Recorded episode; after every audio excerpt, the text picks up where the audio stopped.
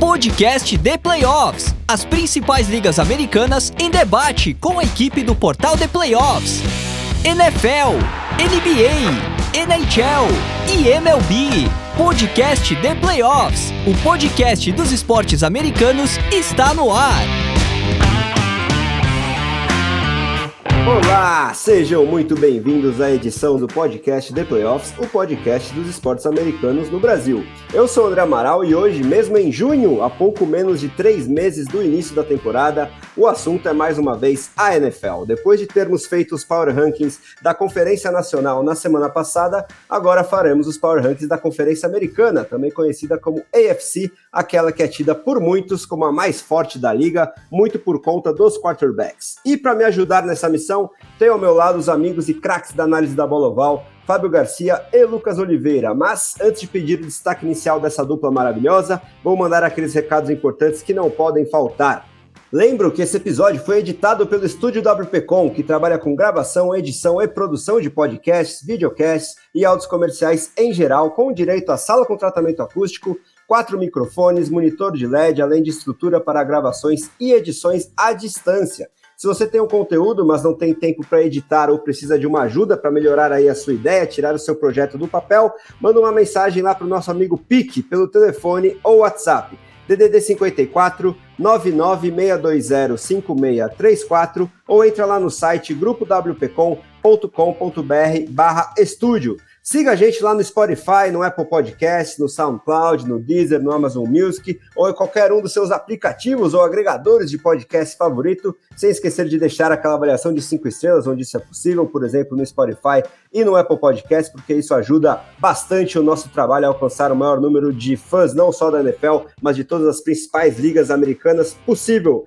E nessa mesma linha temos os grupos de WhatsApp, não só da NFL, mas também da NBA, da MLB, da NHL, para você conversar, trocar ideia aí com outros fanáticos pelo assunto. Se quiser entrar em um ou mais desses grupos, manda uma mensagem lá para o Zap Zap do nosso Big Boss Ricardo Pilat pelo seguinte número: DDD 11 94666 8427. Dito isso, é hora do nosso bom dia, boa tarde, boa noite e o destaque inicial dos nossos analistas que, diferentemente da semana passada, não são todos representantes da mesma conferência, pois o Lucão teve que substituir a Amanda e seu Baltimore Ravens de última hora, mas certamente oferecerão uma aula de comentários a partir de agora. Então, quero o destaque inicial primeiramente dele que está de volta à nossa bancada, o é, representante único aqui da AFC e seu Las Vegas Raiders, meu grande amigo Fábio Garcia. Alguns assuntos quentes aí é, que eu lanço como sugestão para o seu destaque inicial, mas fica completamente à vontade. Por exemplo, o início dos minicamps obrigatórios com algumas pistas de possíveis novelas, como por exemplo o Stephon Diggs e o Frank Clark ainda não se apresentando às respectivas equipes, ambas da AFC, e que certamente figurarão na cabeça aí do nosso Power Rank. Temos também o Dalvin Cook se juntando ao DeAndre Hopkins como dois free agents de muita grife do lado ofensivo da bola, e eu acho que ambos também candidatíssimos a se juntarem a equipes da AFC. Então, fica à vontade, Fábio. Seja muito bem-vindo de volta para o seu destaque inicial, meu camarada. Grande André Amaral, Lucas, grande abraço para vocês, para todo mundo que está nos ouvindo. É um prazer poder estar fazendo podcast novamente, né? É, fazia bastante tempo que eu não vinha participar aqui. É, mas eu acho que assim, o, o, o, destaque inicial tem que ser um destaque de defesa, né? Só para não perder o hábito, Amaral. E eu vou ter que destacar a contratação do Adrian Amos pelo New York Jets. É né? um safety que eu acho que pode complementar muito bem uma secundária que já conta com bons corners e um sistema que acaba protegendo um pouco o safety. Então eu gosto de, de dessa adição, acho que o, os Jets eles melhoram um pouquinho mais nesse, nesse projeto né, de transformar os Jets num Packers 2018. Não consigo entender muito bem, mas acho que vai dar certo vai falar bastante dos Jets aqui hoje. E, e bem como você trouxe, né? Vários jogadores é, não aparecendo ou com alguma polêmica, né? O agente do Stephon Diggs já disse que, é, que ele está em Buffalo, tá, fez exames, já conversou com o treinador, general manager, mas aí tem um desencontro de informações é, que parece um pouquinho prejudicial para uma franquia que está começando a cansar os torcedores, né? tá começando a cansar os analistas. Todo mundo sempre apostando nos Bills. Ah, esse ano vai Super Bowl, Super Bowl, Super Bowl, e cada vez parece que eles estão mais distante dos seus concorrentes diretos. Né? Então, é, adicionaram o Leonard Floyd recentemente, é, é, faz de novo a, a, dupla com o Von Miller. Que tem bastante coisa legal para a gente debater aí. E fica um destaque sobre a NFC, né, que o, o Devin White, né, ele pediu para ser trocado e pelos pelas primeiras informações que se tem sobre números de contrato, ele está buscando algo entre 18 e 20 milhões de dólares por ano, que é um preço que nem todo time vai estar tá disposto a pagar no linebacker, que não tem tantas habilidades de cobertura de passe como o Devin White.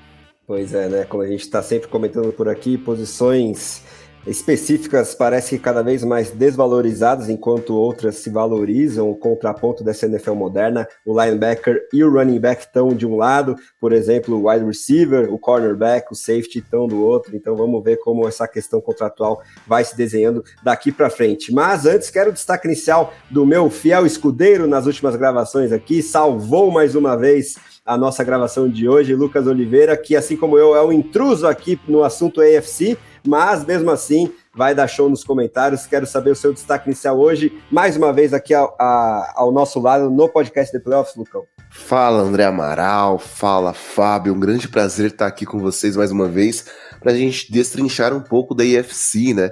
A, a conferência tão polarizada da NFL.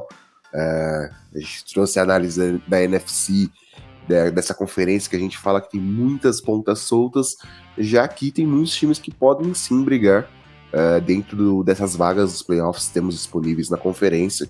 Eu acho que a gente vai ter muitas surpresas, muitos duelos interessantes dentro da, da conferência como um todo. Já que o Fábio trouxe a defesa como destaque inicial, eu trago o ataque, né? Para falar um pouquinho até do meu querido Saquon Barkley, running back do New York Football Giants, que a princípio estamos tendo mais problemas com as negociações relacionadas ao seu contrato. Os Giants parecem ter oferecido muito menos do que o Barkley espera ganhar na liga. E isso vai ser um problema, né? Como a gente já trouxe aqui algumas vezes, acho que taguear o Daniel Jones e renovar com o Barkley era mais importante, até por muitas questões relacionadas a, ao que o Barkley conseguiu oferecer para a equipe no ano passado, estando saudável. Eu acho que, que os Giants correm sim o risco de ver o Barkley no mercado ou até fazendo holdout, dependendo de como for a situação contratual com ele. Outra coisa é o DeAndre Hopkins, né? Para onde será que o wide receiver vai?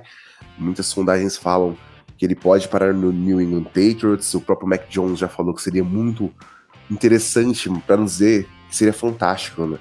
Uh, tê-lo no, no, elenco dos Patriots, que, que é carente de wide receiver. Para mim, o Juju Smith-Schuster não é o wide receiver 1.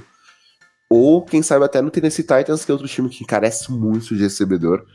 Ainda mais tendo um, um possível futuro franchise quarterback no Will Leves, já que o Tannehill tá em anos de contrato, a gente não sabe como vai ficar a situação dele por lá. Então vai ser interessante ver com, onde esses jogadores poderão parar. No caso do Barkley, se ele vai ficar em Nova York, né? Exatamente, vamos aguardar aí as cenas dos próximos capítulos e todas essas notícias de negociações, de destinos daqueles jogadores disponíveis ou que podem ou não ser trocados, você acompanha no site do The Playoffs, também nas nossas redes sociais, principalmente no Instagram, que nossos redatores, toda a nossa equipe está sempre atualizando o mais rápido possível.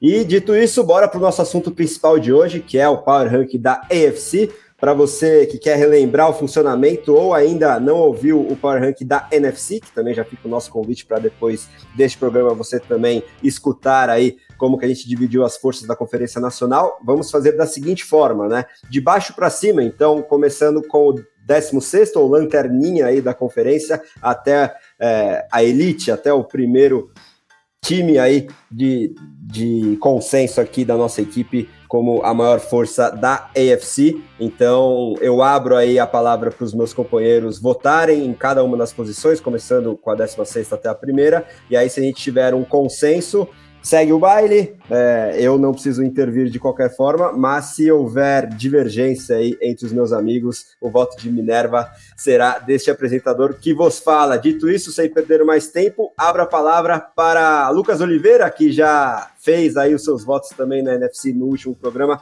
começar para a gente a 16 posição, a, a, lanterninha aí dessa conferência americana, que eu acho que acaba sendo difícil de, assim como aconteceu na Conferência Nacional, é, se bem que o lanterninha da NFC acabou vindo do oeste, mas muita, muito da parte de baixo da tabela veio do sul, e eu acho difícil a lanterninha da AFC em si fugir dessa divisão sul, né, Lucão? Então fala pra gente o seu voto e aí o, o Fábio também já emenda dele. É, André, acho que quando a gente fala de é, das divisões sul da NFL, tanto da NFC como da AFC, acho que é difícil fugir de não colocá-las para baixo, até porque tem sido mostrado nas últimas temporadas, né? Ah, para mim, o pior time meu nosso power, power ranking aqui da, da AFC é o Houston Texans. Por mais que o Michael Ryan tenha chegado agora, o time teve duas grandes escolhas no draft. Uh, é um time que ainda está em processo de rebuild. Acho que temos muito a ver, acho principalmente do CJ Stroud. É um cara que vem de uma faculdade que não prepara quarterbacks para NFL, né? Por mais que o High State seja o time que eu torça, vai bater muito daqui a pouco nisso, mais uma vez, como ele sempre faz. Mas CJ Stroud ele é um cara que para mim, ele pode sim ser um grande jogador, ele pode ser um grande quarterback.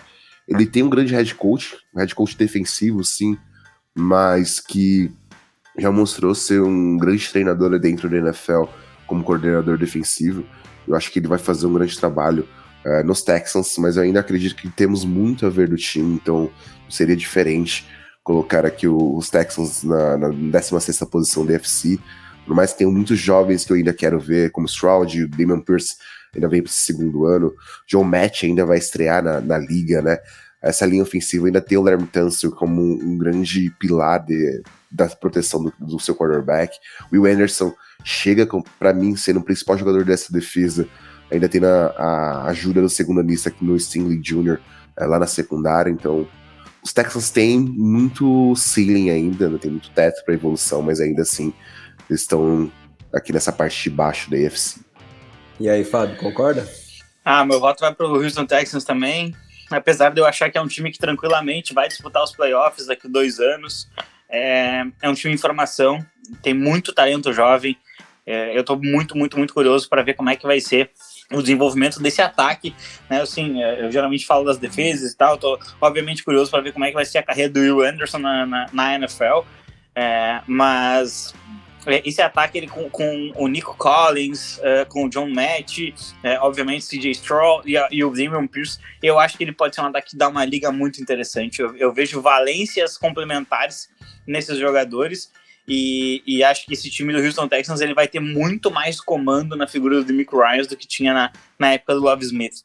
É, eu estou realmente bem curioso para ver como é que vai ser o desenvolvimento desse trabalho tenho muita, muita, muita expectativa nesse de Ryan como head coach para trazer um pouquinho mais de, acho que até de reconhecimento para os coordenadores defensivos, né? A gente vive um pouco, desculpa, a gente vive um pouquinho de, de uma era é, de excesso de, de, de, coordenadores ofensivos que, na minha opinião, nem mostram tanto assim, já ganham um cargo de, é, de head coach. E quem sabe agora o Demico Ryans, né, que tem uma ligação muito forte com o Houston Texans, ele consiga aí trazer um pouquinho mais de respaldo para os coordenadores defensivos.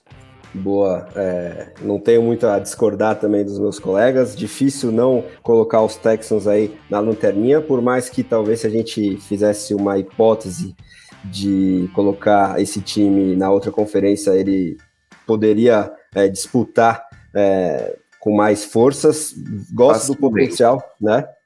Se fosse da NFC, acho que, que já estaria um pouquinho mais acima da lista. Mas gosto do potencial de muitos jogadores que vocês citaram aí, mas essa inexperiência geral do time, que talvez como veterano minimamente mais estabelecido, eu consigo lembrar do Tâncio, claro, mas também do Robert Woods, e fora isso, é muita juventude, até mesmo na comissão técnica. É, o potencial está ali, vamos ver se bem trabalhado. Acho que o Demico Ryans vai ser o principal fator para isso. Mas uma outra coisa que me preocupa no médio prazo é a troca que eles fizeram aí, ok? Que foi para obter os seus dois pilares principais, tanto no ataque quanto na defesa, nesse último draft, né? É, para ter as escolhas 2 e 3 seguidas no CJ Stroud e no Will Anderson, mas é, cederam a sua escolha de primeiro round da próxima classe para o Arizona Cardinals, que é o nosso lanterna da NFC no Power Ranking, é, e talvez fosse o lanterna geral de toda a liga, né? Dito tudo isso sobre a, a, discrepância de forças das conferências. E se a gente puxar apenas as projeções de vitórias de cada time da NFL como um todo, as casas de aposta têm exatamente os Texans como o segundo time é, previsto a vencer menos. Então a gente pode ter os Cardinals aí escolhendo na 1 e na 2 no ano que vem. Acho que ainda é muito cedo para cravar qualquer afirmação nesse sentido, mas vamos ver se pode vir um arrependimento ou não dos Texans perdendo um talento muito especial nessa próxima classe que ainda promete muito.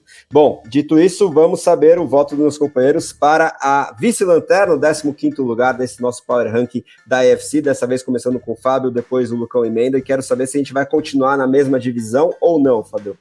Vamos sim, vamos sim. Apenas complementando o que você trouxe, André, que eu acho que é uma pena muito grande para os Texans, essa troca que você, que você ressalta, ela pode acabar tirando Marvin Harrison do CJ Stroud, que seria muito legal jogarem, jogaram juntos, tiveram muita conexão em Ohio State, e seria muito legal para um time conseguir conectar esses dois, esses dois jogadores, né? O quarterback com seu melhor recebedor. E muito provavelmente, sem uma escolha de primeira rodada, a não ser que consigam uma troca é, bem improvável, os Texans não vão conseguir estar tá no range de draftar o recebedor de High State, né? É, mas no número 15 eu vou trazer o Indianapolis Colts, que é um time que é, parece estar, tá, não sei, parece estar tá numa espiral negativa há muito tempo, né? Mais um ano que os Colts vão começar com um quarterback diferente. Isso acontece desde a aposentadoria do Andrew Luck, né? E faz muito tempo que o Andrew Luck se aposentou. Então a gente já viu ali Philip Rivers, já viu Carson Wentz, Jacob Brissett, é, a gente já viu Matt Ryan, né? A gente já viu uns jogadores que a gente nem lembra o nome. Então é um time que está bastante desorganizado é, do ponto de vista ofensivo. É, agora passa por um processo de reconstrução. Perdão. Passa por um processo de reconstrução e, e, a impressão que se tem é que falta talento. Né? O time tem um, um bom jogador é, no, no miolo defensivo, tem um bom jogador de DL. É, no ataque tem um recebedor interessante, Michael Pittman, mas assim parece que falta mais talento, simplesmente isso. É, e é uma pena porque o meu quarterback favorito nesse draft era o Richardson, né? E acabou indo para lá. Eu não sei se ele vai ter as ferramentas que ele precisa para desenvolver o, o, próprio jogo. Acho que o Richardson vai viver uma situação muito parecida com a que o Justin Fields vive, é, viveu, pelo menos no seu primeiro ano né, como titular lá no Chicago Bears, né, que é ser talvez o jogador mais talentoso, ainda que precise de desenvolvimento né, na unidade. Né, então, eu não tenho realmente muito o que falar do, dos Colts. Eu acho que ao longo do ano, se o Richardson não conseguir é, se transformar num, num quarterback já no ano 1, e ele não deveria ter que fazer isso, porque ele é um quarterback cru, apesar do potencial incrível, é, se ele não conseguir dar esse, esse grande salto logo no ano 1, muito possivelmente os Colts vão estar com mais uma escolha bem alta no próximo draft. Cara, concordo muito com, com, com o Fábio. Acho que os Colts permanecem para mim nessa posição por conta de algumas questões. Acho que a comparação com o Richardson é, é muito válida. É, a única diferença para mim é que tem um head coach melhor. Né? O Fields tinha o Matt Nagy, acho que Shane Steichen vai fazer um trabalho muito melhor. Ele é um cara que conseguiu mostrar um grande valor com o Jalen Hurts e eu acredito que ele vai desenvolver muito bem o Richardson. Essa, esse time ainda tem alguns nomes muito bons, é, como o Jonathan Taylor, que é um running back que, se saudável, é fantástico, é um dos melhores running backs da liga. E de fato, ele, ele vai impactar muito nesse ataque, até tirar esse peso um pouco do Richardson. Uh, Quentin Nelson, para mim, é o melhor guard da liga teve um ano muito abaixo do que é esperado dele em 2022, mas espero que, que ele continue, continue mantendo esse padrão dele nos primeiros anos da liga. Ryan Kelly, que é um center muito bom também, acho que o problema tá mais na questão do lado esquerdo da linha ofensiva. Uh, Raymond, se não me engano, hoje é o left tackle, mas o time teve um draft muito bom, né? Uh, na minha opinião, além do Richardson, trouxe um cara como Josh Downs, Julius Branson, um cara que para mim tem um, um teto como defensive back muito grande. O Adebawori pode ser essa pass rusher para ajudar muito bem o Pay e o DeForest Buckner, que precisam, de fato, é, de ajuda nessa pressão um pouco, até nessa rotação. O Shaquille Leonard é um linebacker que eu espero que seja saudável esse ano para jogar muito melhor do que, que foi no ano passado, que ele esteve ausente por boa parte do, do ano sofrendo com lesões. Então esses Colts eles estão nesse processo de renovação, assim como a gente citou aqui o, os Texans. Claro que é um time que tem muito mais peças. Eu acho que os Colts deixaram a desejar foi nesse fato da, da free agent. Eles perderam o, o querer aqui lá para os Giants, que é um, que é um linebacker muito importante para mim. Eles trouxeram o Matt Gay num valor de contrato absurdo que eu não entendi para que pagar tão caro num kicker. Mas são coisas que que a gente vê na NFL. E o Chris Ballard é, é um general manager 880, né? Ele acerta em muitos pontos e acaba errando em outros. Outra chegada que eu gostei bastante nos Colts é do Ebucan, que era um cara muito importante lá nos 49ers. Então, assim, o time tem toda a capacidade para não estar aqui nessa posição, nesse power ranking, mas com tudo que ainda vai acontecer, com muitos jogadores novos chegando no elenco, uh, e esse processo dos Colts de, de fato, tentar achar um substituto para Andrew Luck ter o seu, de fato, um, quarterback é muito importante. Então, se, se os Colts conseguirem solidificar isso, é, aposto que quando a gente for fazer um próximo ranking da UFC, os Colts vão estar muito acima. Concordo plenamente. As perspectivas aí futuras para os Colts, na minha opinião, são bem animadoras, mas muito na linha do que a gente trouxe em relação aos Texans. Ainda é cedo, muita inexperiência no elenco e na comissão técnica, mas o que eles podem entregar eu acho que é muita coisa e no futuro próximo, se eles continuarem trabalhando bem, isso pode dar muito certo para a alegria do nosso amigo Fernando Ferreira. Eu gostaria muito de não colocar os Colts dele aqui na vice-lanterna, mas fica difícil também pela concorrência muito forte nessa conferência, né?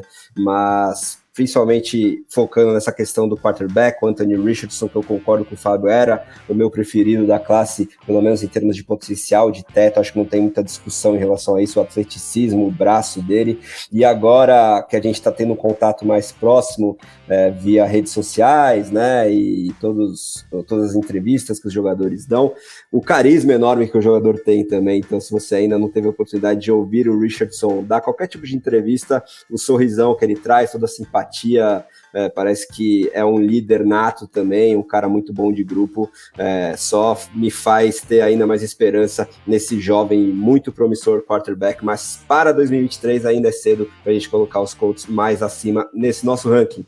Dito isso, acho que agora vai começar uma certa polêmica, um grande bololô, talvez uma grande prateleira do 14 até pelo menos a metade do nosso ranking. Estou muito curioso para saber os votos dos meus companheiros, começando pelo Lucão para esse esse spot número 14 aí. Manda bala, depois o Fábio já emenda.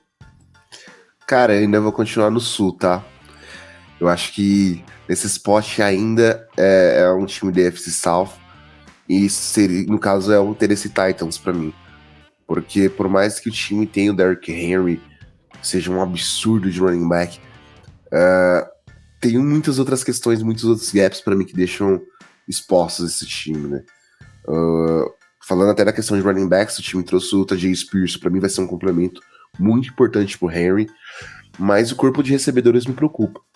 Traylon Burks, para mim, ainda é taxado como um bust, eu ainda acredito que, que ele teve um hype muito grande na época do draft, mas eu nunca consegui acreditar no potencial dele e continuo sem acreditar. Se você a gente se a gente olha nessa profundidade do elenco entre os wide receivers, não consigo ver nenhum que se destaque, até por isso eu citei o DeAndre Hopkins, talvez podendo parar nesse time, para ver se dá um upgrade maior nesse corpo de recebedores, que eu acho que é importante. A linha ofensiva teve a chegada do, do Peter Skoronski, mas, assim, será que ele vai jogar de left tackle de fato? Ele vai jogar de guard? Uh, acho que o único jogador para mim que é sólido hoje dentro dessa linha é o Nicholas Petitfree, que é um bom right tackle, mas o Andrew, o Andrew Dillard, pra mim, se ele for jogar como left tackle ou left guard, dependendo da posição que os Corons vai jogar, não consegue entregar para mim, então deixa muito a desejar. O Tannehill tá em ano de contrato, será que, o, que os Titans vão, vão renovar com ele? Acho difícil depois de ter draftado o Will Leaves, o Will Leaves ter caído no colo, basicamente, dos Colts né, nesse último NFL Draft. Uh, então, quem sabe o time siga com o Leaves para o futuro da franquia. Ainda tem até os boatos se trocar o Henry ou não. Eu acho que os, os, Titans fariam uma burrada tremenda se fizessem isso. E a defesa é o local que mais me preocupa, né? Porque tirando o Jeffrey Simmons e o Harold Landry, uh, até o Christian Fulton, de certa forma, eu não consigo ver nenhum jogador que de fato impacte. Uh, o Fábio pode ser. O Kevin Byers é um cara que tá, teve um, um pouco de declínio na última temporada, mas Assim, eu espero que ele, que ele mantenha esses padrões que ele vem entregando nos últimos anos. É, mas o, o miolo da defesa, para mim, é uma terra de ninguém. O time ainda tem esses problemas com o Caleb Farley, que é uma escolha de primeira rodada que nunca entregou que era esperado, não fica saudável. Uh, o linebacker como Denick Walter, que eu esperava que jogasse como titular dentro dessa defesa, não consegue jogar. Então, para mim, o, os Titans têm muitos pontos a serem melhorados. O Mike Vrabel tem muito a ser trabalhado. Uh, e o ataque precisa de um recebedor número um para quem sabe o time possa superar a saída do AJ Brown e voltar a jogar o que vinha jogando nos últimos anos. E agora ver os outros times da FC cada vez mais crescendo e a, e a divisão sendo tomada pelos Jaguars. Né? Eu vou ter que discordar aqui do meu querido Lucão. É, eu tenho outro time aqui como o terceiro pior da conferência. É, é até estranho falar uma coisa dessa depois de 20 anos de dinastia, mas para mim o 14 é o New England Patriots. É, é um time que obviamente tem o Bill Belichick que vai conseguir extrair mais dos jogadores do que normalmente outros treinadores fariam, é, mas ele já não consegue representar muito sucesso depois da saída de Tom Brady. A gente já tem alguns anos que a gente vê isso. É, o time uma vez conseguiu ir aos playoffs, é verdade, foi atropelado pelo Buffalo Bills. O jogo não teve a mínima graça sequer. No segundo drive já tinha praticamente acabado. O Mac Jones não conseguiu se desenvolver. Acho que é, é, depois da saída do Josh McDaniels do, do, do ataque, o time se perdeu ofensivamente. É, e eu, eu, vejo que falta talento nesse ataque. A OL não tem talento suficiente. O running back, o time tem ali, o Damian Harris saiu, né? E agora ficou o Ramondre Stevenson. Eu acho muito pouco para uma temporada inteira. Eles acabaram de cortar o James Robinson. Tinha uma expectativa de daqui a pouco ele pudesse trabalhar em conjunto no backfield, não vai ser possível. O time não tem recebedor, né? O, o, o Juju Smith é um TikToker, ele não é um, não é um jogador na NFL, com todo o respeito do mundo. Sei que ele foi campeão com os Chiefs, é, mas com certeza não passa diretamente por ele, né? A gente sabe que um quarterback como o Mahomes faz até o MVS receber uma bola em profundidade. Né? Então, uh, eu não consigo ver talento nesse time. É, especialmente no, no, lado ofensivo da bola. E não dá para viver de uma unidade só, não interessa se é defesa ou ataque, você não consegue viver de uma unidade só na NFL. É, então eu acho que é um time que é, teve derrotas extremamente dolorosas e marcantes na última temporada, que são coisas que a gente não estava acostumado a ver com o Bill Belichick. Né, eles perderam um jogo inacreditável pelas Vegas Raiders, em que o, o Jacob Myers, que era a grande exceção deles né, no, no corpo de recebedores que saiu, o Jacob Myers vai, vai fazer um pitch, ele lança para o jogador dos Raiders, que retorna para touchdown no último segundo. É um negócio inacreditável. Depois eles perdem um jogo inacreditável também pro. Acho que foi pro Buffalo Bill. Não, pro Cincinnati Bengals. Em que eles, eles voltam para a partida e conseguem perder de uma forma inacreditável com um fumble no, no final do jogo, assim. Então, é, não sei, os Patriots parecem ter perdido a conexão é, é, muito difícil substituir Tom Brady, obviamente, a liderança, é, a capacidade de vencer e toda a qualidade dele. É, e o time, ele, ele tá nesse limbo. Para mim, é um time que falta qualidade. Mesmo com a chegada do Bill O'Brien, que pode melhorar o ataque.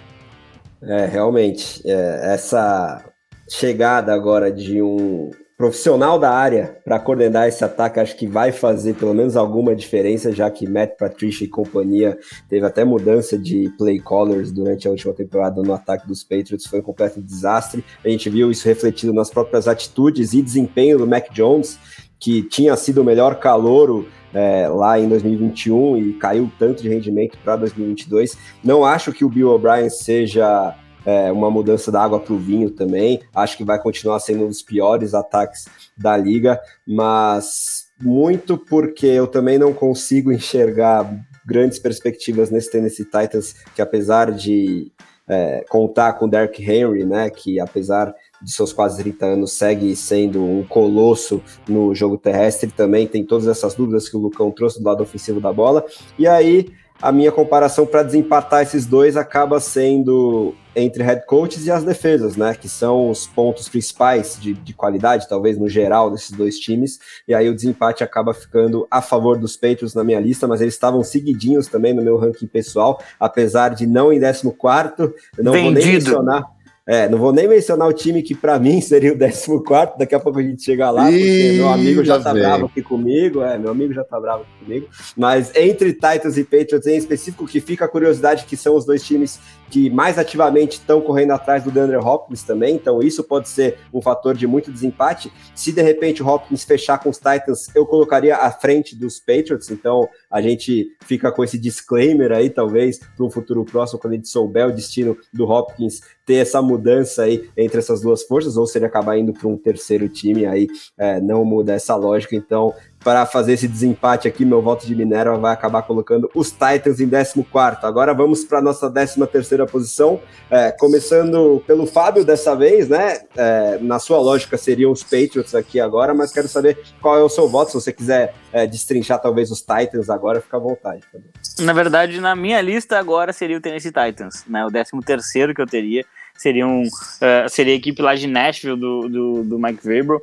É, eu, eu, eu acho que é um time que e que também no lado ofensivo da bola ele não, não tem talento suficiente e isso acaba sobrecarregando o né? Ele tá com agora uh, com deve estar tá com umas oito ou nove hérnias de disco nesse momento por carregar todo um ataque nas costas.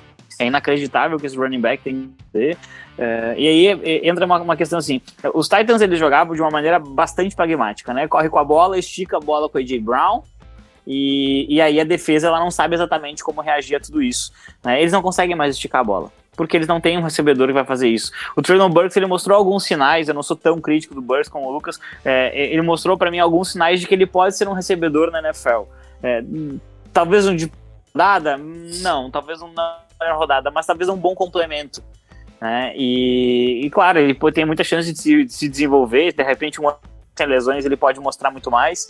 É, teve alguns lances de bastante qualidade, na minha opinião, mas é um time que é, usou uma boa época, usou bem Tyrands, não está conseguindo produzir isso com, com excelência.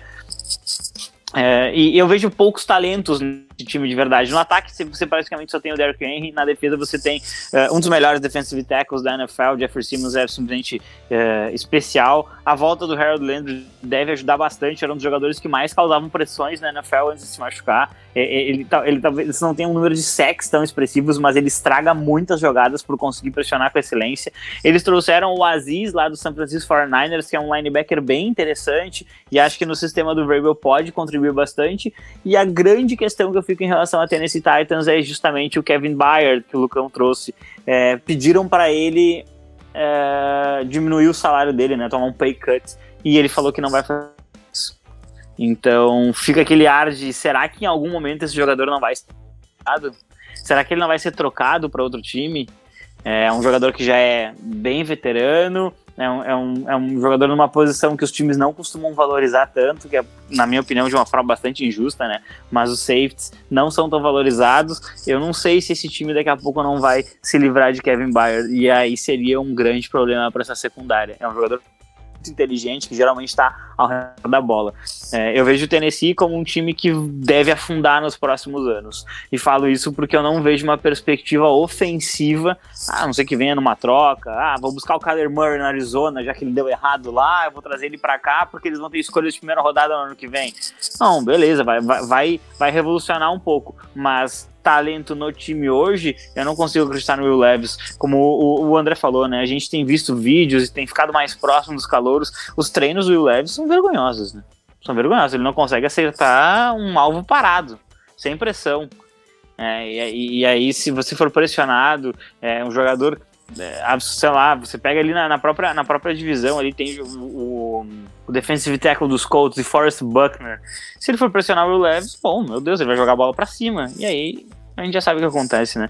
Eu, eu particularmente não gosto nem um pouco da, é, do futuro ofensivo que os Titans estão criando. Eles saíram de um Ryan Tannehill que estava bem, bem consolidado no time e um AJ Brown para potencialmente o Will Levis e Traylon Burks. E eu acho que é um, é um downgrade nas duas posições.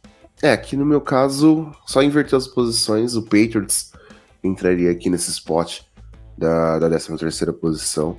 Acho que o Fábio destrinchou bastante que, os Patriots podem oferecer. Acho que toda a alegria que o, os torcedores de New England tiveram nas duas últimas décadas, é, finalmente eles vão poder ceder isso um pouco para outros torcedores, para outros times e tudo mais.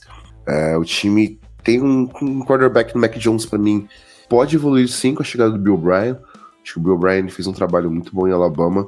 Eu vejo o Bill Bryan melhor como coordenador, mas não quero ele nunca mais como head coach dentro da NFL.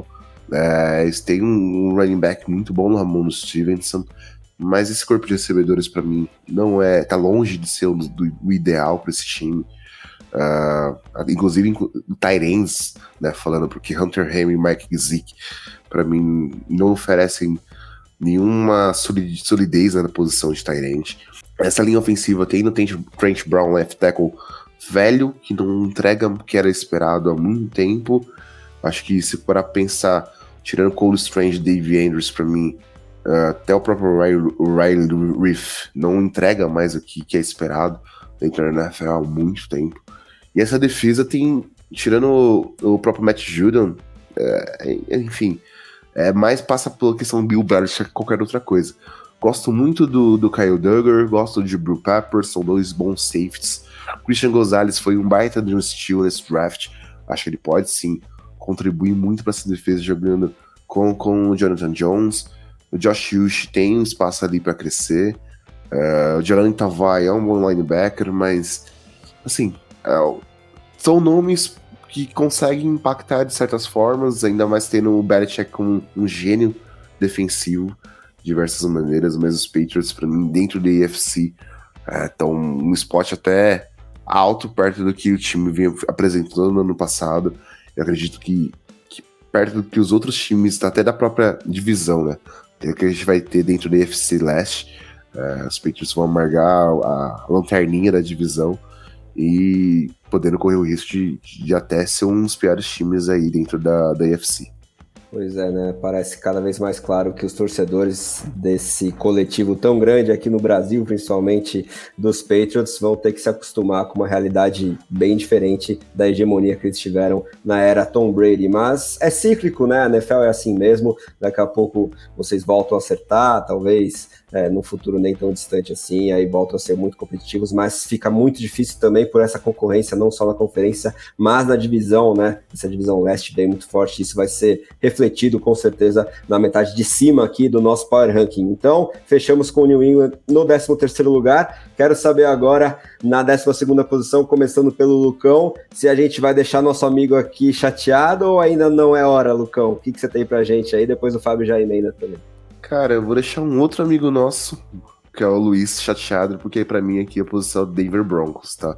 Por mais que a gente tenha um, um novo head coach, Sean Payton para mim é um, um, um, head coach que fez um trabalho muito bom nos seus anos de New Orleans Saints, deu alegrias pro nosso big boss, Ricardo Pilat, mas o, a imagem que os Broncos deixaram no ano passado é muito complexa, é muito complicada.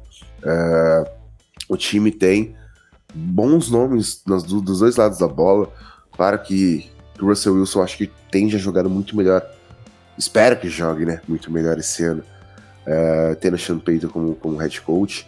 A gente espera o retorno de Javonte Williams com, com um running back muito importante para esse sistema ofensivo. É um cara que é novo e que pode impactar muito bem esse ataque. Uh, mas, assim, essas questões com recebedores, será que Jared Judy e Cortland Sutton vão conseguir produzir esse ano? Uh, Marvin, Marvin Mims Jr. chegou e pode ser essa, essa arma em profundidade quando nenhum dos dois conseguir produzir. Tim Patrick volta depois de uma lesão muito grave que deixou ele fora da temporada passada. Acho que Greg Dulcich é um bom tight e mas eu espero quero esperar um pouco mais para ver se ele consegue dar esse salto que os tight demoram um pouco mais para dar dentro da liga. A linha ofensiva tem bons nomes, principalmente para mim, dentro do, do Miners e do Christian Barry. Uh, Garrett Bowles é um left tackle sólido, mas uma clean sheet que veio dos Niners, será que ele vai conseguir complementar bem esse lado direito da linha ofensiva? Uh, não sei se o Flan Clark é esse, é esse pass rusher que, o, que os Broncos precisam. Para mim, acho que Baron Browning vem, jogando muito bem, uh, mas eu não sei se o, Flan, o Frank Clark ele consegue impactar uh, tudo bem que ele impactou muito os Chiefs na hora que precisou, mas durante a temporada regular eu ainda sinto que falta o motor no Clark, ainda sinto que falta mais vontade dele ali. Uh, Randy Gregory é um cara que tem que estar em campo, por exemplo. Uh, mas essa secundária, para mim, os Broncos são uma secundária que tem o Pat Surtain, tem o Kareem Jackson, tem o Justin Simmons, são jogadores fantásticos. Enfim, a, a, imagem que ficou dos Broncos manchou muito o nome desses jogadores que aí estão. Uh, então, eu espero, eu quero muito esperar para ver se os Broncos vão poder entregar o que é esperado, até quando a gente estava falando no ano passado que a, que a FC West ia ser uma divisão fantástica, com jogadores incríveis, atuando de diversas formas, e a gente não viu isso em campo, né? Vamos ver, primeiro esperar para ver agora e deixar que o hype fale por si só depois. É, eu, eu tenho para esse número o mesmo Denver Broncos, para ser sincero, porque eu cansei de acreditar. Essa é a verdade. cansei de acreditar nos Broncos, cansei de acreditar. Todo ano chega alguma coisa nova. Não, com certeza esse é o ano. Chegou o. Uh, chegou um head coach novo, que é defensor agora do, do Miami Dolphins, desse, Vic Fangio. É, chega o Vic Fangio, é, vai ser a solução dos problemas, o time agora vai andar e vai dar tudo certo. Não, não, o time não anda. É, chega o Russell Wilson, ah, agora vai, o time não anda. É, agora chega o Sean Payton, cara, eu não consigo, eu não consigo, simplesmente não consigo acreditar. Acho que tem talento, sim. Acho que o Russell Wilson é, talvez já tenha jogado o melhor futebol americano da sua carreira. Talvez a gente não vá ver mais lances como antigamente. E é, ele já, já disseram que ele perdeu peso e tudo mais. É, mas eu, eu não sei, eu não sei, eu não consigo acreditar. Eu acho um corpo de recebedores que não aparece quando precisa. Tá? É, eu sou bastante. Bom, eu nem falo mais de Jerry Jury, né? Não, não tem como. Não tem como. O jogador foi selecionado na primeira rodada de 2005 e ainda estão tratando como uma jovem promessa. Não consigo acreditar numa coisa dessas. É, para mim, ele tem um que outro jogo na temporada que ele voa. Ano passado, se não me engano, foi contra os Chiefs. Né? Ele teve 3 TD, 200 jardas, uhul. E aí ele termina o ano com 4 touchdowns, 250 jardas, porque não faz mais nada nos outros todos os jogos. É, para mim é um, é um, recebedor que é um bust, bust claríssimo, que as pessoas têm uma mania de passar eu não entendo muito bem o porquê. Né? Eu acho que esse ataque ele não tem talento suficiente. Né? O Russell Wilson é um, é um, é um quarterback que, que já foi tido como o melhor da liga e jogou uma temporada ridícula ano passado. Ah, porque o, o coordenador ofensivo chamava jogadas erradas. Não, tem erros técnicos ali. Ele lança uma interceptação pro Stephon Gilmore na, na prorrogação contra os Colts, que é ridícula. Absolutamente ridícula. É, e isso é um erro do Russell Wilson. É, então eu não sei, eu não sei até que ponto esse time de, dos Broncos é, ele pode ser confiável. O Javante Williams está voltando de uma lesão bem grave, não sei se ele vai estar disponível no início da temporada. E eu acho que pelo sistema de Sean Payton, o Samaja Perrine vai, vai aparecer bastante, porque ele recebe passes, faz esse trabalho lá em Cincinnati. Acho que ele vai aparecer bem. Uh, acho que a OL melhorou, isso é uma, uma, um ponto muito importante para Denver, que já teve OLs absolutamente tenebrosas nos últimos anos. A, a linha ofensiva parece ter melhorado. E a defesa, para mim, é um grande ponto de, de, de interrogação. É, depois de ótimos coordenadores, o time faz um downgrade, na minha opinião, com, porque meio que pega quem sobrou, que é o Vance Joseph. E é um cara que, que, que era muito criticado, inclusive pelo nosso querido Luiz, né, torcedor de Denver. É, e eu acho que ele não vai conseguir extrair tanto assim de uma defesa que não tem um edge rush bem estabelecido. Eu não acho Frank Clark um top edge na NFL. Acho que é muito mais fácil você jogar do lado do Chris Jones do que você jogar uh, tendo a missão de ser o número um. É o time que segue para mim com, com, um pouco de deficiência no, no, no, corpo de linebackers, né, especialmente na parte interna. Uh, e a secundária é absolutamente incrível. A secundária dos Broncos é muito, muito, muito boa. É, tem que torcer pro Vance Joseph não estragar isso. É, mas é um time que eu, eu não consigo ver. É um time que não vence os Chiefs há quase 10 anos. Eu não, eu não consigo ver esse time competindo de verdade numa divisão em que, para mim, claramente os outros três são melhores. Realmente não tem como negar que nos últimos tempos o Denver Broncos é muito mais promessa do que entrega aí de resultado. É, não que eu tenha muito acima no meu ranking pessoal, mas comparado com os meus amigos, eu escolhi acreditar, entre aspas. É, eu ainda tenho esperanças em relação ao Russell Wilson, de quem eu sempre fui muito fã, e eu acho que se tivesse que pesar aí na conta dos responsáveis por esse ataque em 2022, eu colocaria mais responsabilidade no Nathaniel Hackett e companhia limitada aí da comissão técnica. Estou muito curioso para ver essa química ou não com o Sean Payton, que também é um cara de muita personalidade. A gente já teve episódios de atrito do Russell Wilson com o treinador de personalidade na figura do Pete Carroll, mas é, eu tenho que concordar totalmente, especialmente com o Fábio em relação aos recebedores, né? Essa questão do Jerry Judy, principalmente, não dá mais para passar pano.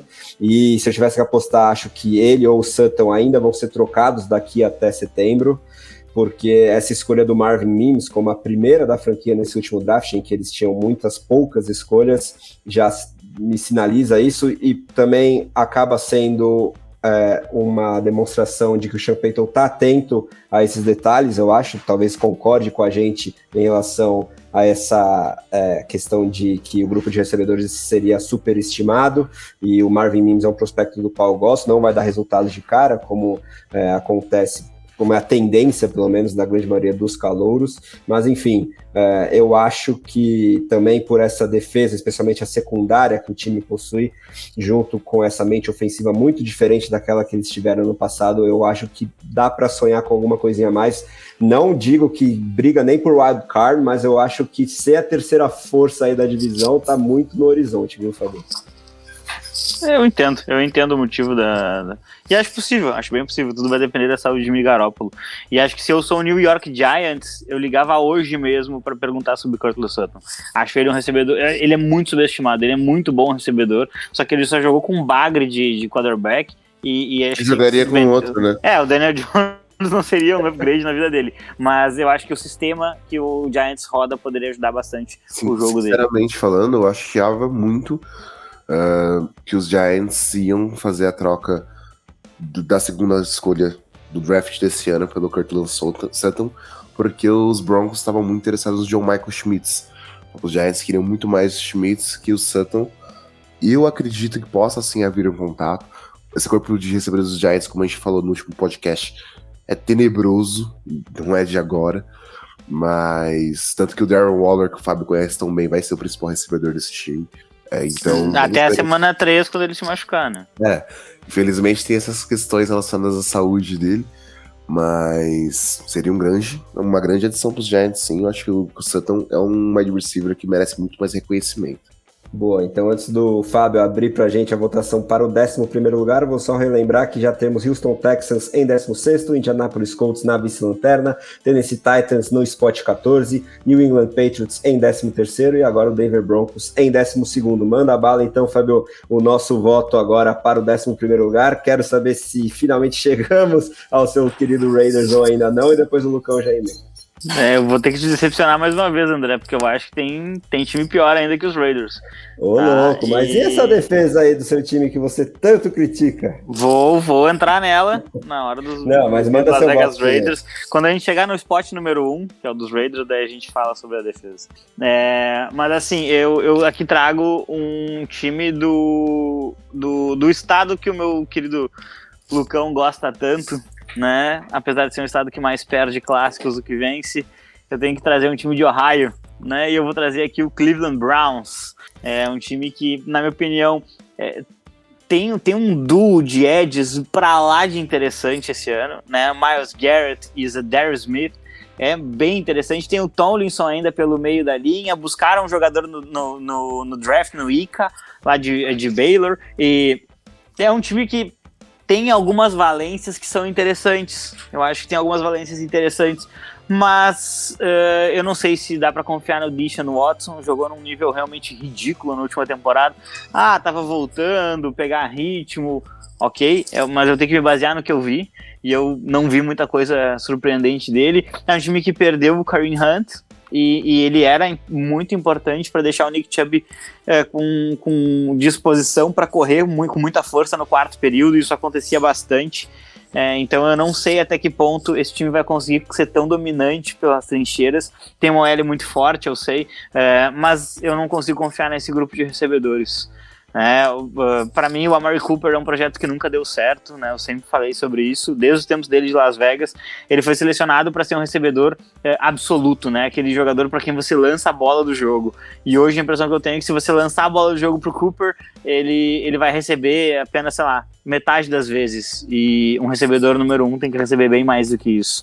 É, então, para mim, é um time que precisaria investir um pouquinho mais na, na, na, nas posições de habilidade é, do ataque. Obviamente, Nick Chubb é um animal, ele vai vencer jogos, é, mas os Browns, eles são um time que é, depois daquele período absolutamente horrível do time que conseguiu vencer um jogo somando dois anos, é, os Browns eles subiram, conseguiram uma vitória histórica sobre os Steelers nos playoffs, é, mas é, parece que aqu- aquela, aquela mística, aquela mágica é, já passou um pouco e, e, e eu, eu confesso também que ainda tem um, pouco de um sentimento aqui de torcer contra essa franquia enquanto deixa no Watson jogar lá. É, e torcer espe- especialmente contra esse jogador. É, então acho que não não não dá para não dá pra gente eu pelo menos eu não consigo separar né, o futebol americano do, do, do restante. E acho que uh, os Browns eles estão numa posição em que eles jogam uma divisão que eles são claramente pior que todos os outros. E o único time que você poderia talvez comparar o Cleveland Browns é o Pittsburgh Steelers. É, e para mim é um time estupidamente melhor treinado. É, é muito gigante a, a, diferença entre entre head coaches ali é, então eu vejo que o Cleveland Browns é um time que entra na temporada sem condições de competir dentro da sua divisão e por isso que eu coloco ele nessa posição aqui. Os Browns, para mim, estão na posição correta. Acho que primeiro que tem essa questão Kevin Stefanski. Stefanski teve um bom ano é, no primeiro ano de comando lá é, da franquia de Cleveland Contudo, de lá para cá parece que tudo foi ladeira abaixo, né? Até o Nick Chubb, que era um cara que produzia muito, de forma extremamente constante, teve menos corridas no ano passado em, em diversas partidas, foi menos acionado, uh, mas continua sendo para mim um dos melhores running backs da NFL. O seu quarterback, uh, que todo mundo, todo mundo não, né? As pessoas que ainda acreditam no, no camisa 4 do time de Cleveland é, esperavam que ele tivesse uma temporada um pouco melhor do que ele apresentou no passado, mas depois de tantos anos sem pisar os pés no gramado, acredito que ele até mostrou muito. Alguns esperam que ele tenha um, um upgrade muito grande para esse ano, que ele tenha uh, uma evolução muito grande para esse ano e conseguir contribuir com o Cleveland Browns numa divisão que é extremamente difícil, que é a AFC Norte mas eu não consigo ver esse Cleveland Browns competindo como já vi algumas pessoas da imprensa americana falando. Acho que o corpo de recebedores tem um bom nome para mim no Amari Cooper, mas não não refletiu o que era esperado ali no passado e eu também não acredito que ele vá conseguir fazer isso esse ano. O Elijah Moore chega lá dos Jets depois de, de, de ter sido meio que deixado de lado, então vamos ver que ele consegue contribuir. Porque querendo esse corpo de recebedores tem muitos nomes, mas eu vejo poucos podendo contribuir de fato. E o People Jones, por exemplo, não é um cara que vai, contribuir. Marquis Goodwin já passou do tempo dele na liga. Cedric Tillman ainda é um recebedor novato. O Njoku é um tarende ok, mas não é um cara decisivo. Acho que o melhor ponto se a gente for falar desse ataque é, para mim ainda é a linha ofensiva, com o Jared Wills, com o Joe Antonio, o Wick Taylor, Jay Colquhoun. É, são grandes jogadores para mim. Acho que, acho que a sua posição de centro que ainda fica é, duvidosa. Acho que tanto o Tite como o Whippler, que é o calor de Ohio State, para mim, que era um dos piores centers dessa classe, é, que acabou lá, não, não, não vai contribuir tanto. O time até pegou o Dawan Jones para mim, que é um grande tackle que pode sim é, ajudar a ajustar essa, essa linha ofensiva, é, dependendo do que for acontecer. Perdão. O Miles Garrett é um dos melhores pass rushers da liga. Isso aí não tem dúvida nenhuma disso. Só que a defesa como um todo lá tem muita, muitas questões ali, né? Dalvin Tomlinson é um cara que já passou por Giants e Vikings, não é um grande jogador, mas é um cara que consegue cumprir seu papel. O Zedarius Smith chega uh, depois de uma temporada para mim é muito abaixo da média no Minnesota, não, não, apresentou o cara que ele era lá em Green Bay. Uh, o Joker, o Joke, uh, que é o, o Osso Coramoa, é um bom linebacker, mas ainda para mim está em processos de, de evolução. E a gente tem uma secundária com, com Denzel Ward e Grant Delps, que são bons nomes, são nomes sólidos, mas ainda não conseguiram provar o, o seu valor contra os bons quarterbacks que tem dentro da divisão, né? O Burrow e o Lamar Jackson, fora toda essa polarização dentro da UFC, né? Essa defesa para mim do, do, do, Cleveland Browns tem que se mostrar muito superior a muitos adversários ofensivamente melhores e eu não consigo ver os Browns superando os desafios que eles têm desse ano assino embaixo de tudo que foi falado pelos meus companheiros, até porque os Browns também estão na 11 posição da minha lista pessoal e acho que abaixo de uma espécie de consenso né, da, da maioria aí dos analistas. É, acho que essa questão do contrato do Deshaun Watson, dado a ele, apesar de tudo que já era sabido àquela altura, com o incremento das notícias que saíram depois disso também acaba direto ou indiretamente também causando um ambiente não muito saudável nos bastidores da equipe, no vestiário, né? Eu não sei se todos os jogadores dos Browns conseguem respeitar a pessoa Deshaun Watson e separar, né, o jogador de futebol americano da pessoa tendo que enxergar ali um líder, além dessa questão da construção técnica que vocês muito bem trouxeram, principalmente na comparação com o Mike Tomlin no rival de divisão, que não consegue ter uma campanha negativa porque é muito bem treinado, então realmente não consigo comprar esse hype aí em relação aos Browns, é, por mais que eu reconheça que é, o camisa 4 aí, é, Deshaun Watson, num futuro que já é um pouco distante a essa altura, demonstrou muito talento, mas tenho minhas dúvidas que tudo isso que já foi dito vai permitir com que ele volte a ser aquele jogador, como muita gente parece ter essa certeza, e eu tenho é muito ceticismo em contrapartida. Dito isso, vamos então para o nosso décimo lugar da lista. Eu vou parar de dar sugestão aqui, porque quem vai começar para a gente agora é o Lucão, e não vou mais mencionar o nome do time do nosso amigo, depois nosso amigo Fábio Garcia emenda o voto dele. Manda bala, Lucão. Para mim agora veio o Las Vegas Raiders, Aê! do nosso querido Fábio Rocha Garcia. Acho que os Raiders é um time que eu tô querendo muito ver o que vai acontecer com o Jimmy Garoppolo no comando do, do desse ataque e, e, tudo mais. Sinceramente falando, acho que Josh Jacobs conseguiu uma excelente temporada no ano passado, um cara que muitos duvidavam do que, do que era possível fazer, mas o McDaniels botou ele para correr muitas, muitas vezes com a bola uh, durante a temporada de 2022 e ele provou o seu valor. Davante Adams continua sendo um dos principais wide receivers da liga. Uh, quem falar que não, para mim, uh, tem que começar a ver algumas tapes, algumas coisas que, cara, que o cara faz em campo, que ele é absurdo. o time conseguiu Jacob Myers que era um, um nome até que cobiçado dentro dessa free agents.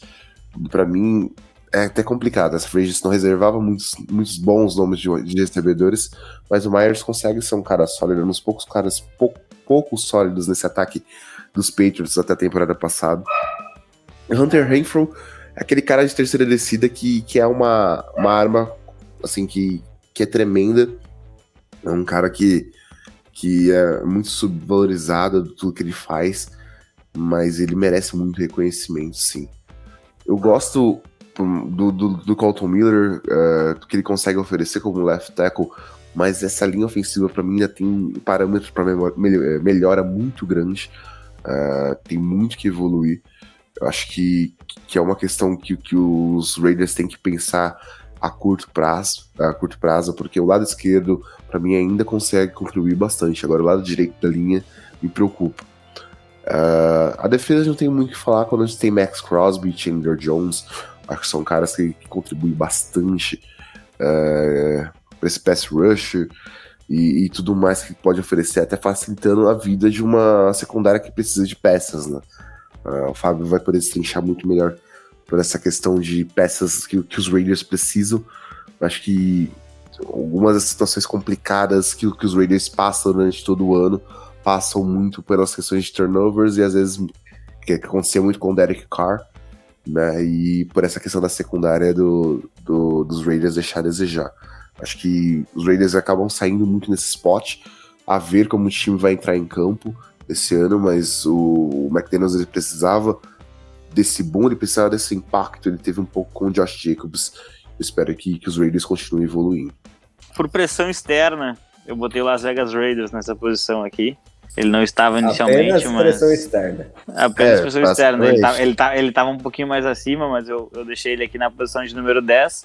É, e, e, eu acho que sim, tem um motivo que, que vale bastante colocar aqui os Raiders, que é a saúde de Jimmy Garoppolo.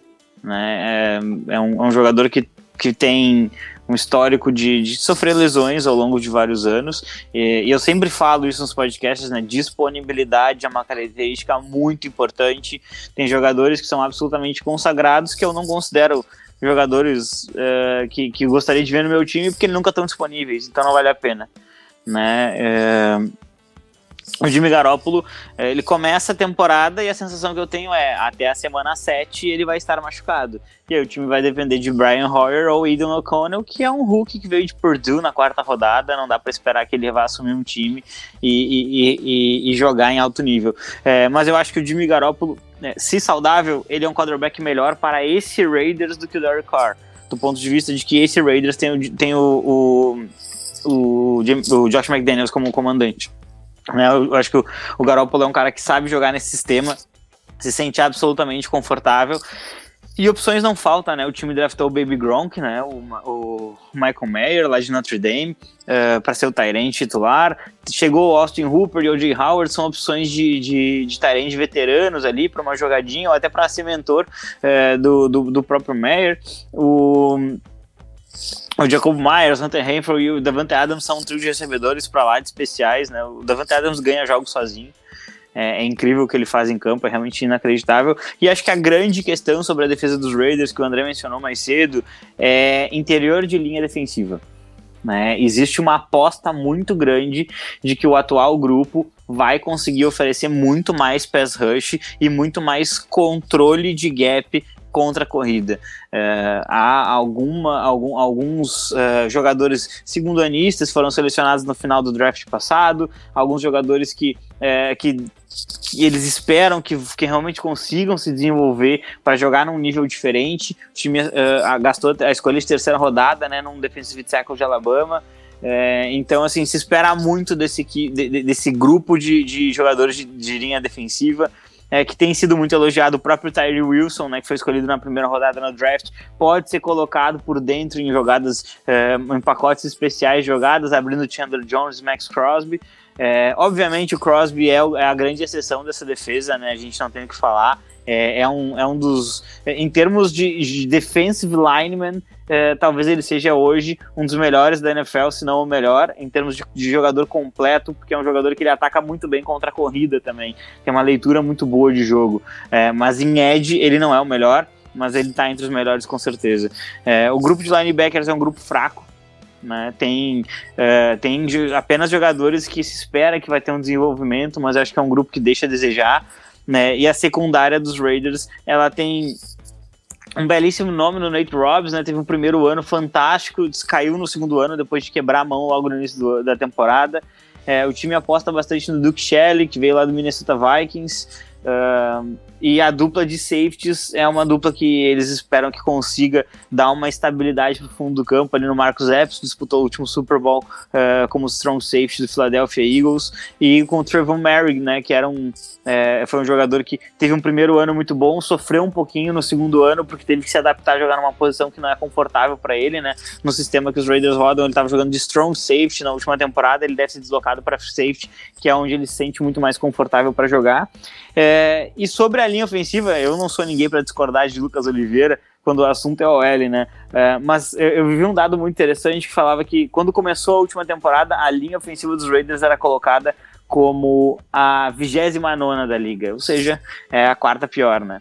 É, terminou a temporada e o mesmo ranking do Pro Football Focus é, colocou a, a linha dos Raiders como a décima melhor então, o que se viu foi uma evolução gigantesca de uma linha que todo mundo duvidava bastante, né? Que pavimentou o caminho para o Josh Jacobs ser o jogador que mais conseguiu jardas terrestres e foi apenas a nona foi a nona melhor em é, cedendo sex, considerando que o Derek Carr é um dos piores quarterbacks dentro do pocket, né? E se assusta quando vê um defensor, que é no mínimo estranho para um quarterback. Pelo menos é, então, fantasmas, né? É, exatamente. É, então, assim, eu vejo que é um time que é, ele tem duas possibilidades absolutamente distantes uma da outra. É, Jimmy Garoppolo saudável, esse time vai brigar pelos playoffs. Não vai disputar a divisão com os Chiefs, tá? Não vai, não vai, não tem como mas vai brigar para o playoff sim, vai, vai brigar por uma vaga de wild card. E aí, claro, depende muito das combinações de jogos, né? Aí vai depender de vitórias dentro da conferência, né? E, e o ouvinte deve estar tá pensando que eu tô louco, e muito possivelmente eu esteja, mas os Raiders, que eram horríveis no último ano, esse ano eles são melhores, é, eles perderam cinco jogos por uma posse jogos por dois pontos, jogos por três, quatro pontos. É, então é muito possível assim que dois, dois ou três jogos que eles perderam no passado eles vençam e eles estejam numa corrida para o maior do cara no final do ano.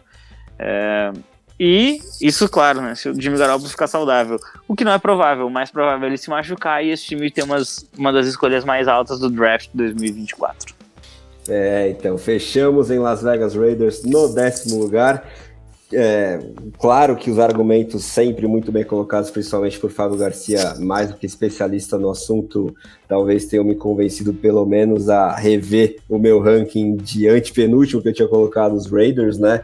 É, todas essas movimentações de off-season realmente são interessantes, principalmente para reforçar essa defesa que eu ainda vejo cheia de lacunas, principalmente na secundária.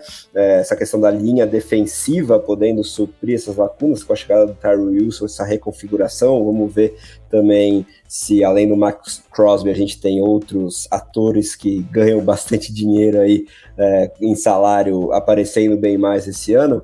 Mas. É, o que talvez me deixe com muita pulga atrás da orelha, além do meu ceticismo natural com o McDaniels como head coach, que não passou depois dessa última temporada, é essa questão da lesão surpresa, entre aspas, do Jimmy Garoppolo, que parece que também foi até certo ponto uma surpresa para a franquia, porque tivemos um atraso até mesmo na entrevista coletiva de apresentação do jogador, que na época é, diz, é, falaram que não seria nada sério, e aí depois vem essa notícia de que ele teve que passar por esse procedimento no pé, e é um jogador que já tem um histórico bem grande de lesões e ausências ao longo da temporada, e exatamente pelos substitutos que o, que o Fábio já trouxe, né? Acho que o Brian Hoyer seria o número um, que está a essa altura muito mais para um QB coach do que para um quarterback é, operante na NFL, me fazem ter muitas dúvidas sobre as capacidades desse time, por mais que eu reconheça o talento absurdo é, que está na figura do Max Crosby, do Davante Adams e também do Josh Jacobs, que foi o grande mérito do McDaniels na última temporada, finalmente destravar todo o talento desse running back de primeira rodada, que sempre se mostrou com muito potencial e ainda não tinha sido usado da melhor forma, e eu acho que só tem é, a crescer daqui para frente, ele tem apenas 25 anos, por mais que já esteja há um bom tempo na liga. Vamos ver se eles queimam minha língua ou não, mas de qualquer forma, temos aí os Raiders fechando é, os nossos dígitos duplos da lista, que agora tem Houston em 16, Indianapolis em 15, Tennessee em 14, New England em 13, Denver em 12, Cleveland em 11 e Las Vegas em décimo. Agora, para o nono lugar, o Fábio vai abrir a votação, o Lucão já emenda, vamos ver quem fica com esse spot 9. Ah, eu sei que eu não vou ficar. Eu sei que a minha votação aqui ela vai ser rechaçada pelos meus, meus colegas. E tá tudo certo, tá tudo certo. Eu entendo que vocês ainda acreditem no Los Angeles Chargers, mas eu não consigo. A verdade é que eu não consigo. Tem o Justin Herbert, que é o quarterback que nunca erra, né? Eu leio, o que eu leio na rede social é basicamente isso. O quarterback nunca erra, sempre acerta todas as jogadas, não ganha os jogos. É meio estranho para mim, mas faz parte. Ou que nem é. no vídeo que eu gravei pro canal do YouTube do Playoffs, que colocaram o Herbert abaixo do Hurts. É um absurdo. Como assim? Você acha ele melhor que o Hurts? Né? Não, o Hurts melhor que o Herbert. Ah, sem dúvida, sem dúvida, sem dúvida. Pois porque é, vence jogos, né? De acordo. Vence jogos. Eu acho que quarterbacks de exceção eles acham um jeito de vencer jogos. Obviamente, quando se enfrentar, é, isso não, não, vai ser aplicado para todos os jogos, mas assim, uh, algo que me marca vendo o Justin Herbert é que nos jogos, nos dois jogos decisivos das últimas duas temporadas, é, ele desapareceu. Ele em algum momento do jogo desapareceu. Em algum momento do jogo ele apareceu e dominou, mas em algum momento ele desapareceu e o time perde nos dois jogos. É, e isso para mim é assustador. Isso para mim é assustador. Acho ele um quarterback excelente, tá? Acho que é, ele é muito melhor que a maioria dos quarterbacks, sem dúvida alguma. Tá no, em qualquer top 10 que você colocar, ele vai estar, tá, com certeza. Mas não sei, eu, eu falava a mesma coisa do Philip Rivers e ele não conseguia vencer. E ele vencia mais que o Justin Herbert. É, isso para mim é um, pouco, é um pouco preocupante. Isso é um pouco preocupante. Quando ele tem um jogo dentro de Las Vegas no final da temporada 2021, Uh, o time passa o jogo inteiro contra uma defesa horrorosa dos Raiders, anotando 14 pontos. Aí ele aparece no final, né? Consegue uh, dois drives maravilhosos, convertendo quartas descidas, empata o jogo, vai para prorrogação, perde e é eliminado. Ah, aqueles drives foram incríveis? Sim, mas ele anotou só 14 durante o jogo. Aí o time dele perdeu. contra os Jaguars, né, disseram que não, é, é, olha, tem gente que se ofende se você falar que o Justin Herbert tem, tem parcela de culpa. Mas a verdade é que no jogo de playoffs ele abre quatro posses de bola fora de casa, não consegue mais jogar, inclusive ele erra um passe para um Tyrande completamente livre na end zone, que, que com certeza fez falta no final do jogo. É, é, tem que lembrar que a defesa dos Chargers, que todo mundo meteu o pau depois daquele, aquela defesa, ela roubou a bola cinco vezes no jogo. Se a minha defesa rouba cinco bolas no, no, no mesmo jogo, num jogo de playoffs fora de casa, meu quarterback tem que matar essa partida. Então, assim, eu sei, a culpa é sempre do coordenador ofensivo, a culpa é do torcedor, a culpa é de qualquer coisa menos do Herbert. Mas eu acho que ele tem culpa, sim. Não é o maior culpado? Não, mas acho que ele tem culpa. E ele não conseguir vencer jogos decisivos me preocupa bastante. Né? Vamos ver se isso muda.